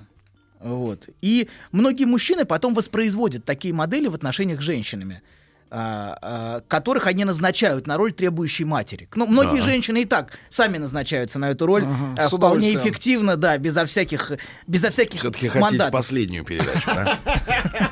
Ну что, подождите. Опять. Ладно. Это твой выбор, Толик. Самострел. Толик Самострел, давайте дадим ему такое название. Хорошо. Значит, продолжаем. Значит, а, они назначают женщин, они, хорошо, они назначают женщину на роль требующей, требующей матери, и от которой они потом все время сбегают. Да. Все время на работе они. Сгорают на Они работе. сгорают на работе, работают. Да, и, и перед которыми постоянно чувствуют себя виноватыми. Вот они звонят, они все время оправдываются, например, что вот сейчас не могу говорить, сейчас занят, а сейчас работаю. Вот и так может длиться, в общем, у многих. Почему вы смеетесь, я не понимаю. Ну, просто, да. Они смеются Вы так, как будто они кого-то узнают. Так, как будто они кого-то узнают. Никого мы не узнаем, доктор. Хорошо. Дальше. Просто ярко представляю. Хорошо, да. И вот это, и это все время, все время попытка скрыться. Скрыться от требований. Не, сейчас не могу, сейчас не могу, чуть попозже, попозже. И это попозже длится годами. Вот. Работает, знаете, как пропуск, как разрешение на выход. Вот. На временное пребывание вне вот этого захвата. И а, некоторые женщины, которые сами являются матерьми, давайте вот мы от мужчин уйдем в сторону, это опасная тема, Так. похоже. Вот. А сами являются матерьми, могут выйти из дома только под предлогом работы. Потому что если она выходит из дома по другой причине, ее собственная мать, например, бабушка этих детей, а вот, может на нее смотреть с укором. А ты пошла развлекаться? А, ты же мать, как тебе не стыдно? Вот. Потому что если она выходит, да, да, если она выходит развлекаться, или как-то не на работу, по другой причине, ей всегда обвинят. И, например, мать ей потом скажет, когда она вернется. А дети все время спрас- спрашивали, где же наша мамочка? Понимаете, да, в этом постоянно а, явное или скрытое обвинение, и это очень тяжело выдерживать. Потому что дети в таком случае становятся инструментом. Инструментом требования и обвинения. Ты плохая мать. А раз ты позволяешь себе уходить. Вот. Если бы, а значит, ты не любишь. Ты не любишь своих детей. Любила бы, похоронила бы свою личную жизнь. И все свободное время была бы с ними.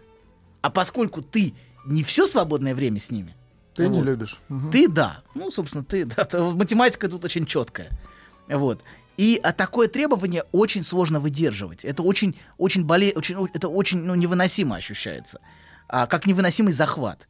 И, конечно, в такой ситуации действительно очень сложно любить собственных детей, если они превращаются в инструмент требования.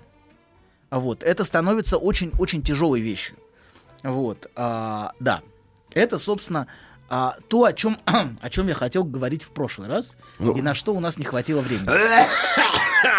Бабуля. Надо сказать, что вообще в списке ваших болезней нет легких. Все тяжело. Почему? Почему тяжело? Ну, во- вот э, Рустам нам часто рассказывал, что самая прекрасная болезнь это чесотка, когда человек чешется И ну, получает ему удовольствие. получает удовольствие. А вот все, вот, что, что вы описываете, вот все эти больные, они все мучаются. Рустам рассказывал об эротизации поверхности тела. Нет, Рустам рассказывал о том, как ему сладко было чесаться. Я и говорю, эротизация поверхности тела. Ладно, не будем, не будем трогать. Не надо. Эти болезни. Хорошо, хорошо, ладно. Значит, это очень интересная тема, кстати, отдельная тема. Вопрос, вопрос кожи, про- не, кожи, вопрос кожи и отношения Это человека. с- психическая болезнь. Ну, есть, есть, есть многие вещи с кожей связанные, которые действительно имеют психическое происхождение. Да вы что, серьезно? Конечно. Да. Ну, ладно. туда так свои грязные лапы не запускайте. Куда туда? В кожу. В чью кожу? Вот именно в чью? Хорошо. Ладно. Значит, это вот то, о чем мы должны были в прошлый раз поговорить. Теперь, а, значит, переходим к сегодняшней теме. Вот. А, значит, очень упрощенно способы контроля в семье. А, значит, а, значит сегодня, сегодня я хотел бы поговорить вот о вине. О вине в- и о вине в О семье. каком? О вине. Не французском. Шабли, что ты дашь? Шабли было бы неплохо. Ладно, извините. Сегодня продолжение разговора о вине в семье. Сейчас, подождите, сейчас соберусь. А, значит, я хотел поговорить о тех способах контроля пос- посредством вины, которые используются вот, в, в семье и в отношениях. Очень упрощенно можно разделить на два способа контроля. Очень упрощенно. Давайте будем иметь это в виду. Это не... Ну, чисто для сегодняшней передачи. Давайте. Вот. Чисто. Ну, чисто два. Хорошо. Мгм. Первый это с посредством доминирования. Да. Например, мужчина может контролировать свою жену и детей а, авторитетом. Авторитетом, требованием Давить. подчинения, давить, или даже силой может контролировать. Об этом сейчас очень много говорится, о том, какие а, многие мужики плохие. Мы очень, это очень... Мужики не тянут, популярное выражение. Мужики, не- мужики не Мужик тянут. сейчас не тянет. Ну, мужик не тянет, или сейчас говорится о многих, а, а постоянно говорится о, о том, что, а, скажем, а, мужчины, они плохие тем, что они, значит, патриархальное общество, а, что мужчина доминирует. Это часто звучит в разных вариантах, в разных оттенках, а, да. Вот. А, ну, и мужики уже очень запуганы всем этим. Да. Это, в общем, чувствуется. Что, а, что вот этот дискурс, который, который навязывается, что, э, значит, что ты, что мужчина, значит, он... а, И уже непонятно мужчине, как себя идентифицировать а, с, с мужской ролью. Потому что если он идентифицирует с мужской ролью традиционно, он часто обвиняется тут же в том, что он... А как это? Какой-то... А токсическая маскулинность, вот, вот. Токсическая. Вот это, да, это самое, это одна из таких смешных. Ну а смешных. если он не ассоциируется, тогда зачем ему женщина? Тоже верно. Тоже верно. Но у, у этих, в общем... Получается замкнутый круг. Тут, тут не совсем... Блин, ну вот хочется... Ладно, давайте- Анатолий Яковлевич, и я хочу ответить от вашего лица. Сергею, ему 37 лет, он пишет из Владивостока. Добрый день. Скажите, пожалуйста, Анатолий Добин работает с регионами? Если я с Владивостока приеду, то возможен ли прием за пятерку? Да, дорогой Сережа, но в течение 30 минут. Все четко. Злой какой, а. Э, Судя по всему, это были приступы тревоги. Что? Страха, синдром паники. Могу прописать успокоительное. Эй, взгляни на меня. Я что, на паникюра похож? Ну, так. Я похож сразу. на паникюра? Стыдиться вам нечего. Любой невропат... Тебя что, выперли с ветеринарных курсов? У меня был инфаркт. Кардиограмма не подтверждает. Мужчина. Руководство по эксплуатации. А, Ну что же, а, по-прежнему в студии Анатолий Яковлевич рассматривает предложение из Владивостока. Да-да-да-да. Ну, прошу вас продолжить. Методы сегодня. Итак, методы, которыми в человека засовывается чувство вины, да? Да. Да. Все-таки смотрю на вас удивительно. Что-то бабушки носит, да? удивительно. У вас есть варианты. Смотрите на лампочку. Я не могу. Почему-то каждый раз... Его тянет на вашу шапку. Хочется ржать почему-то каждый раз. Подождите, а вы вот, кстати, когда к вам приходит клиентура, вы ржете? Если вам смешно. Ну, ну, настолько здоровый, как Сергей, вряд ли ко мне приходит. То есть там у вас страх, что ли, правильно? конечно, Сергей. Что? А если я к вам приду с деньгами, то что будете делать? Вы не будете смеяться? Я вы- вот, может, вы у не Ладика придете. попрошу на время. Смотрите, вы не придете. Вы слишком щедрый. Какой подлец. Да, ну, ладно, продолжаем. А, Значит, а мы, значит, на чем мы сейчас остановились? Мы остановились на том, что, а, что многие мужчины э, запуганы уже тем, что тем, что их постоянно обвиняют в том, что они доминируют, в том, что они пытаются доминировать. И в Вот. то же время женщины мечтают о сильном мужчине, ну, да, который такая- будет сильнее ее. Но это истерическая игра. С одной стороны, с одной стороны искать этого мужчину, с другой стороны мужчину, который рядом все время кастрировать. Вот, а, Мгм. да. Но, а, значит, но а, мы, мы говорим, конечно, хотя, конечно, важно, без сомнения, очень важно защищать женщин от насилия. Вы не подумайте, что мы хоть в какой-то мере оправдываем это. Это, конечно, от- отвратительная ситуация, но насилие скорее ближе к беспомощности, чем к силе. Это важно. Те, кто постоянно прибегают к семейному насилию, как правило, не имеют никакого авторитета Мгм. и чувствуют полное внутреннее бессилие. Да. Это как в каком-то смысле как истерика младенца. Только младенец стал большой и уже может э, истерить, э, в общем, гораздо более опасно для окружающих. Вот такое семейное насилие. Вот. Потому что младенец вполне, если бы он, если его увеличить в размерах, понимаете, да, он вполне мог бы... Если его раскормить. Интересный образ все-таки. Хорошо. Ну, во-первых, я недалек от истины. Абсолютно. Абсолютно. Иногда нужно останавливаться. Вы, кстати, очень раскормленный младенец. Продолжаем. Значит, так вот, значит, для того, чтобы прибегать к этому способу контроля посредством доминирования, а, нужно, чтобы человек обладал силой. Ну, это понятно, есть сила или авторитетом. И есть второй способ, о котором мы сегодня поговорим. Для нас гораздо более интересный. Это способ, для которого сила совсем не нужна. Это контроль посредством чувства вины. Вот для этого совсем не нужно иметь какую-то силу или авторитет. Мы часто видим, как например, бабуля, Раз Так. нап- напроси, ну, Сергей То напросился. переходим на личности. Ну, Напросился. давайте. Хорошо. Бабуля, внешне божий одуванчик, вот, может крепко держать за... за что? За чупрун. За ухо. И она может а, очень жестко контролировать через разные позы мученичества, страдания и жертвоприношения. Вот через то, что я на вас жизнь положила. А, у вас это звучало опять, можете повторить, как сейчас я вышла на пенсию на полтора года раньше. Раньше, да.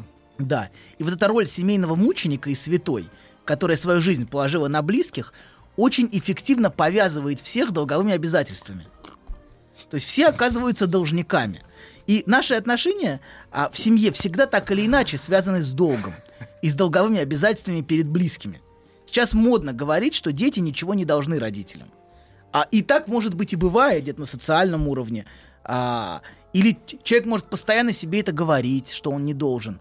Но, а, конечно, на психическом уровне и бессознательно мы всегда повязаны так или иначе долговыми обязательствами с предыдущими поколениями. Вот. А хотим мы того или не хотим. И в этом нет ничего плохого. То есть это не что-то такое ужасное или плохое. Вот. А что вы нас убаюкиваете? Подожди. Вам что-нибудь досталось от предыдущего поколения? Хата вам ос- досталась? Что-нибудь есть у вас? Кроме вот У крокоди- есть- крокодиловых У свитеров. меня есть имя. И это, поверьте, уже очень много. Ну, давайте так, имя мы сделали вам мы. Поэтому, Кто поэтому мы? мы, с Мы? Владиком Это кто? и Рустам. Мы, Красная шапочка, бабушка Мы и вам волк сделали имя. сделали вам имя. По-моему, у вас нет обязательств перед вашими родственниками. Вы вон, Хорошо. ваш Доди не хотите признать Причем Рауфа. Имя российское мы вам сделали. Мгм. Хорошо. Вот именно. Хорошо. И то, что человек наследует от семьи, это, это имя. Это, это, поверьте, уже, уже что-то. Он признан. И Да в нет, качестве вам-то обладателя фамилии человеку очень важно быть признанным. Вы э, смотрите, просто все, все мы признаны, но те, кто не были признаны, например, прекрасно знают цену, насколько это важно, например, а, а, иметь связь с отцом э, в форме признания, например, отцовства. Потому что те, кто не, у кого отцовство не признано, это часто очень-очень болезненно воспринимается. И Кем? они бессознательно могут искать признание в отношениях, вот, где-то еще. А, потому что это действительно очень, очень многое дано самым, самим актом нашего, нашего признания. Как члена семьи, как наследника, как обладателя той же фамилии. Вот. Это, поверьте, уже, это, поверьте, гораздо больше, чем хата. Вот, я понимаю, конечно, что вы так не смотрите на этот вопрос. Вам кажется, что хата важнее часто, чем, чем фамилии. Но а, я думаю, что на самом деле имя гораздо важнее. Вот, а, продолжаем. Значит, в этом нет ничего, ничего плохого в том, что есть долг. Вот. Но иногда долг навешивается, и он, стан- и он ощущается как очень великий. Когда он навязывается, он ощущается как очень большой и неоплатный. И тогда как удавка воспринимается. Когда от него невозможно избавиться. Тогда это становится невыносимой ношей. Вот. И от этого долга приходится обороняться. А можно как-нибудь его коллектором сдать за полцены? А, В некотором смысле так многие делают, я сейчас пытаюсь это сейчас сформулировать. Они находят других, кому они должны. Они создают вокруг себя, понимаете, да? Клуб должников. Клуб, Да, кому, да, да. да. И они- Похожих. конечно. И они постоянно... э, вот Делегируют. Делегируют. Делегируют свой долг. Например, они ходят в кредитах, я не знаю. Или они постоянно чувствуют себя виноватыми перед окружающими.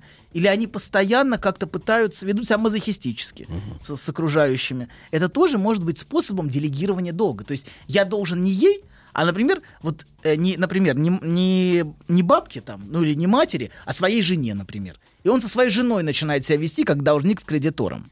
Понимаете, то есть долг может смещаться. Конечно, а, тот, кто виноватит, вряд ли получит этот долг. Но а, много людей вокруг будут весьма, как бы сказать, порадованы потом а, возвратом долга, который, конечно, возвращается совсем не туда, откуда он исходит.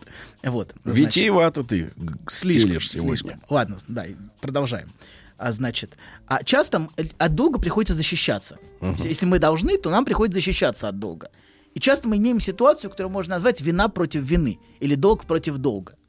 Например, когда мы слышим от ребенка или взрослого постоянные обвинения и претензии в сторону родителя. Вот очень часто мы это слышим, и часто за этим стоит попытка защититься от вины, а которую, на него, которую у него вызывает родитель своим требованием. Ребенок защищается от родителя и от тягостного долга перед ним тем, что заявляет, родитель мне тоже должен. То есть он передо мной виноват. Он не заботился обо мне достаточно, был плохим родителем. А я не, и, и не только я плохой сын, например, что не выполняю, или дочь плохая, что не выполняю обязательств перед ним, но и он тоже плохой.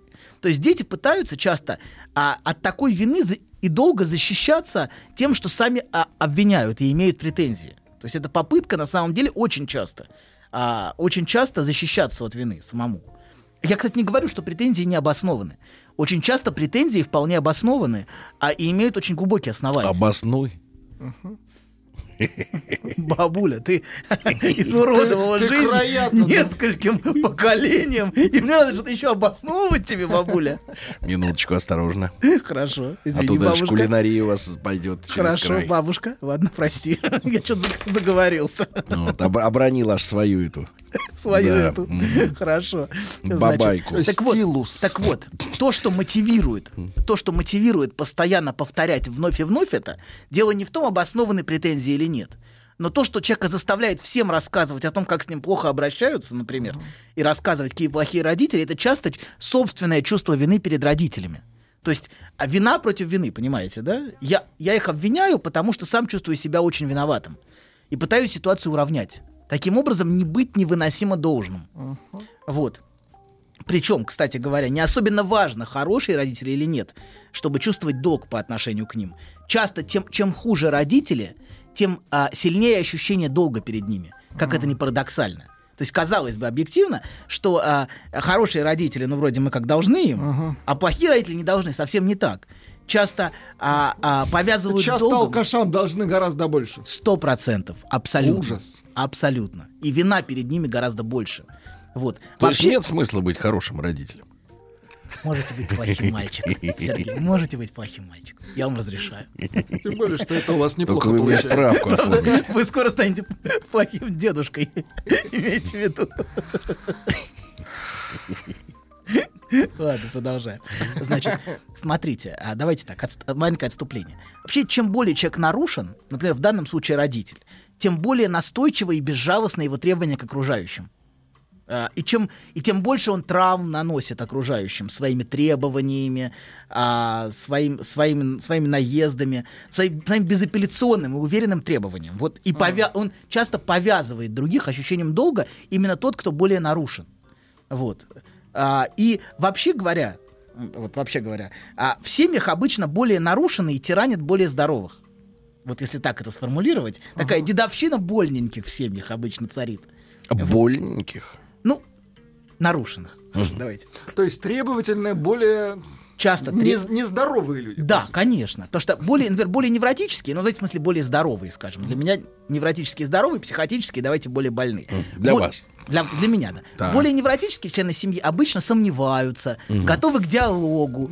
А они не чувствуют себя у, в себе уверенности, чтобы навязывать другим а, свое видение. мнение они как-то, ну, ну как-то, ну, вступают, начинают спорить как-то, да, Ну, сомневаются. И они сами готовы поставить под сомнение свое видение. А если на вас прет каток, знаете, как... То это псих. Анекдот, анекдот. Опять анекдот. Приличный Не доктор? надо. Ну, Я не Доктор, знаю, достаточно. я побаиваюсь, Сегодня исчерпанный анекдот. Мы, мы за ухо еще будем расщ- э, Человека да, переехал каток. Знаете, да, это анекдот? Нет, не надо. Ладно. Дома седьмой, восьмой, девятый. Она скоро. Ладно, продолжаем. Значит, вот такие люди, бывают люди катки. Вот люди-катки, как правило, более больненькие, чем люди, которые... И, кстати говоря, часто, часто за, за- за счет этой уверенности в собственной правоте, они вот люди такие психотические, такие очень часто обладают паранояльной уверенностью. Они навязывают другим свой дискурс, свое видение, свое восприятие и постоянно обвиняют окружающих и постоянно преследуют их чувством вины, а, вот виноватят, как вы говорите. Вот. И, и, как, и вот это требование, оно, а, конечно, гораздо более сильно, чем тот, тот кто, если один каток, а другой как-то пытается что-то объяснить, конечно, каток по нему проедет, без сомнения. Вот, поэтому а, чем человек больнее, тем чаще а, он может навязать другим свое видение в семье. Вот. А, и, а, и продавливать. Ну Вот. Так очень часто бывает, что сумасшедшие начинают в семьях. То есть опять вот на скользкую тропинку. То есть вот именно сумасшедшие продавливают. Очень часто сумасшедшие продавливают, действительно так бывает. Потому что более здоровые как-то они, ну, они готовы. Они элегантные, Они да. готовы как-то, ну, так прислушаться, да. А этот не готов слушать. А он обладает вот эта уверенность, знаете, уверенность, уверенная в себе личность, как это, как-то с высокой самооценкой, с адекватной, да, без заниженной, она вполне себе проедется по людям, которые не так уверены в своем видении мира. Вы о людях тонкой душевной организации. Да, да. Понимаю. О таких, как мы с вами, доктор. А таких, как вы с вами. Какой-то вы подлец, доктор. Хорошо. Вот. Да, и, а, к сожалению, к сожалению, так бывает, что вот э, больненькие, они мучают здоровеньких. Вот. И, и, и, и требование часто вот такое, и такое навязывание своего видения, оно исходит из часто неадекватного видения окружающей реальности. Именно, и именно вот дело даже не в том, что вам говорят, дело в том, какой интонации вам говорят, что э, вы чувствуете, что нету места в этом диалоге. То есть дело не в том, что, понимаете, мо- могут говорить, в общем, правильные вещи. А места нет. А вот места вам нет. хороший вопрос из Ростовской области. Дело в том, что на ростовской земле живут люди прямые, э, откровенные, Во и спрашивают, смыслах. Сергей, а вот Добин, он кто по жизни?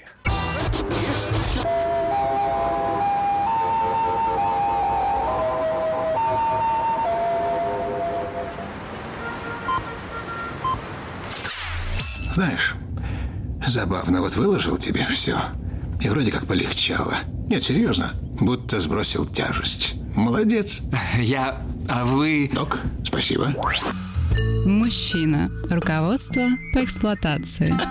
Ну что же, Анатолий Яковлевич, сегодня вы обвинили в домашнем как бы психологическом прессинге людей, э, которых Престаре- надо Престарелых. подлечить.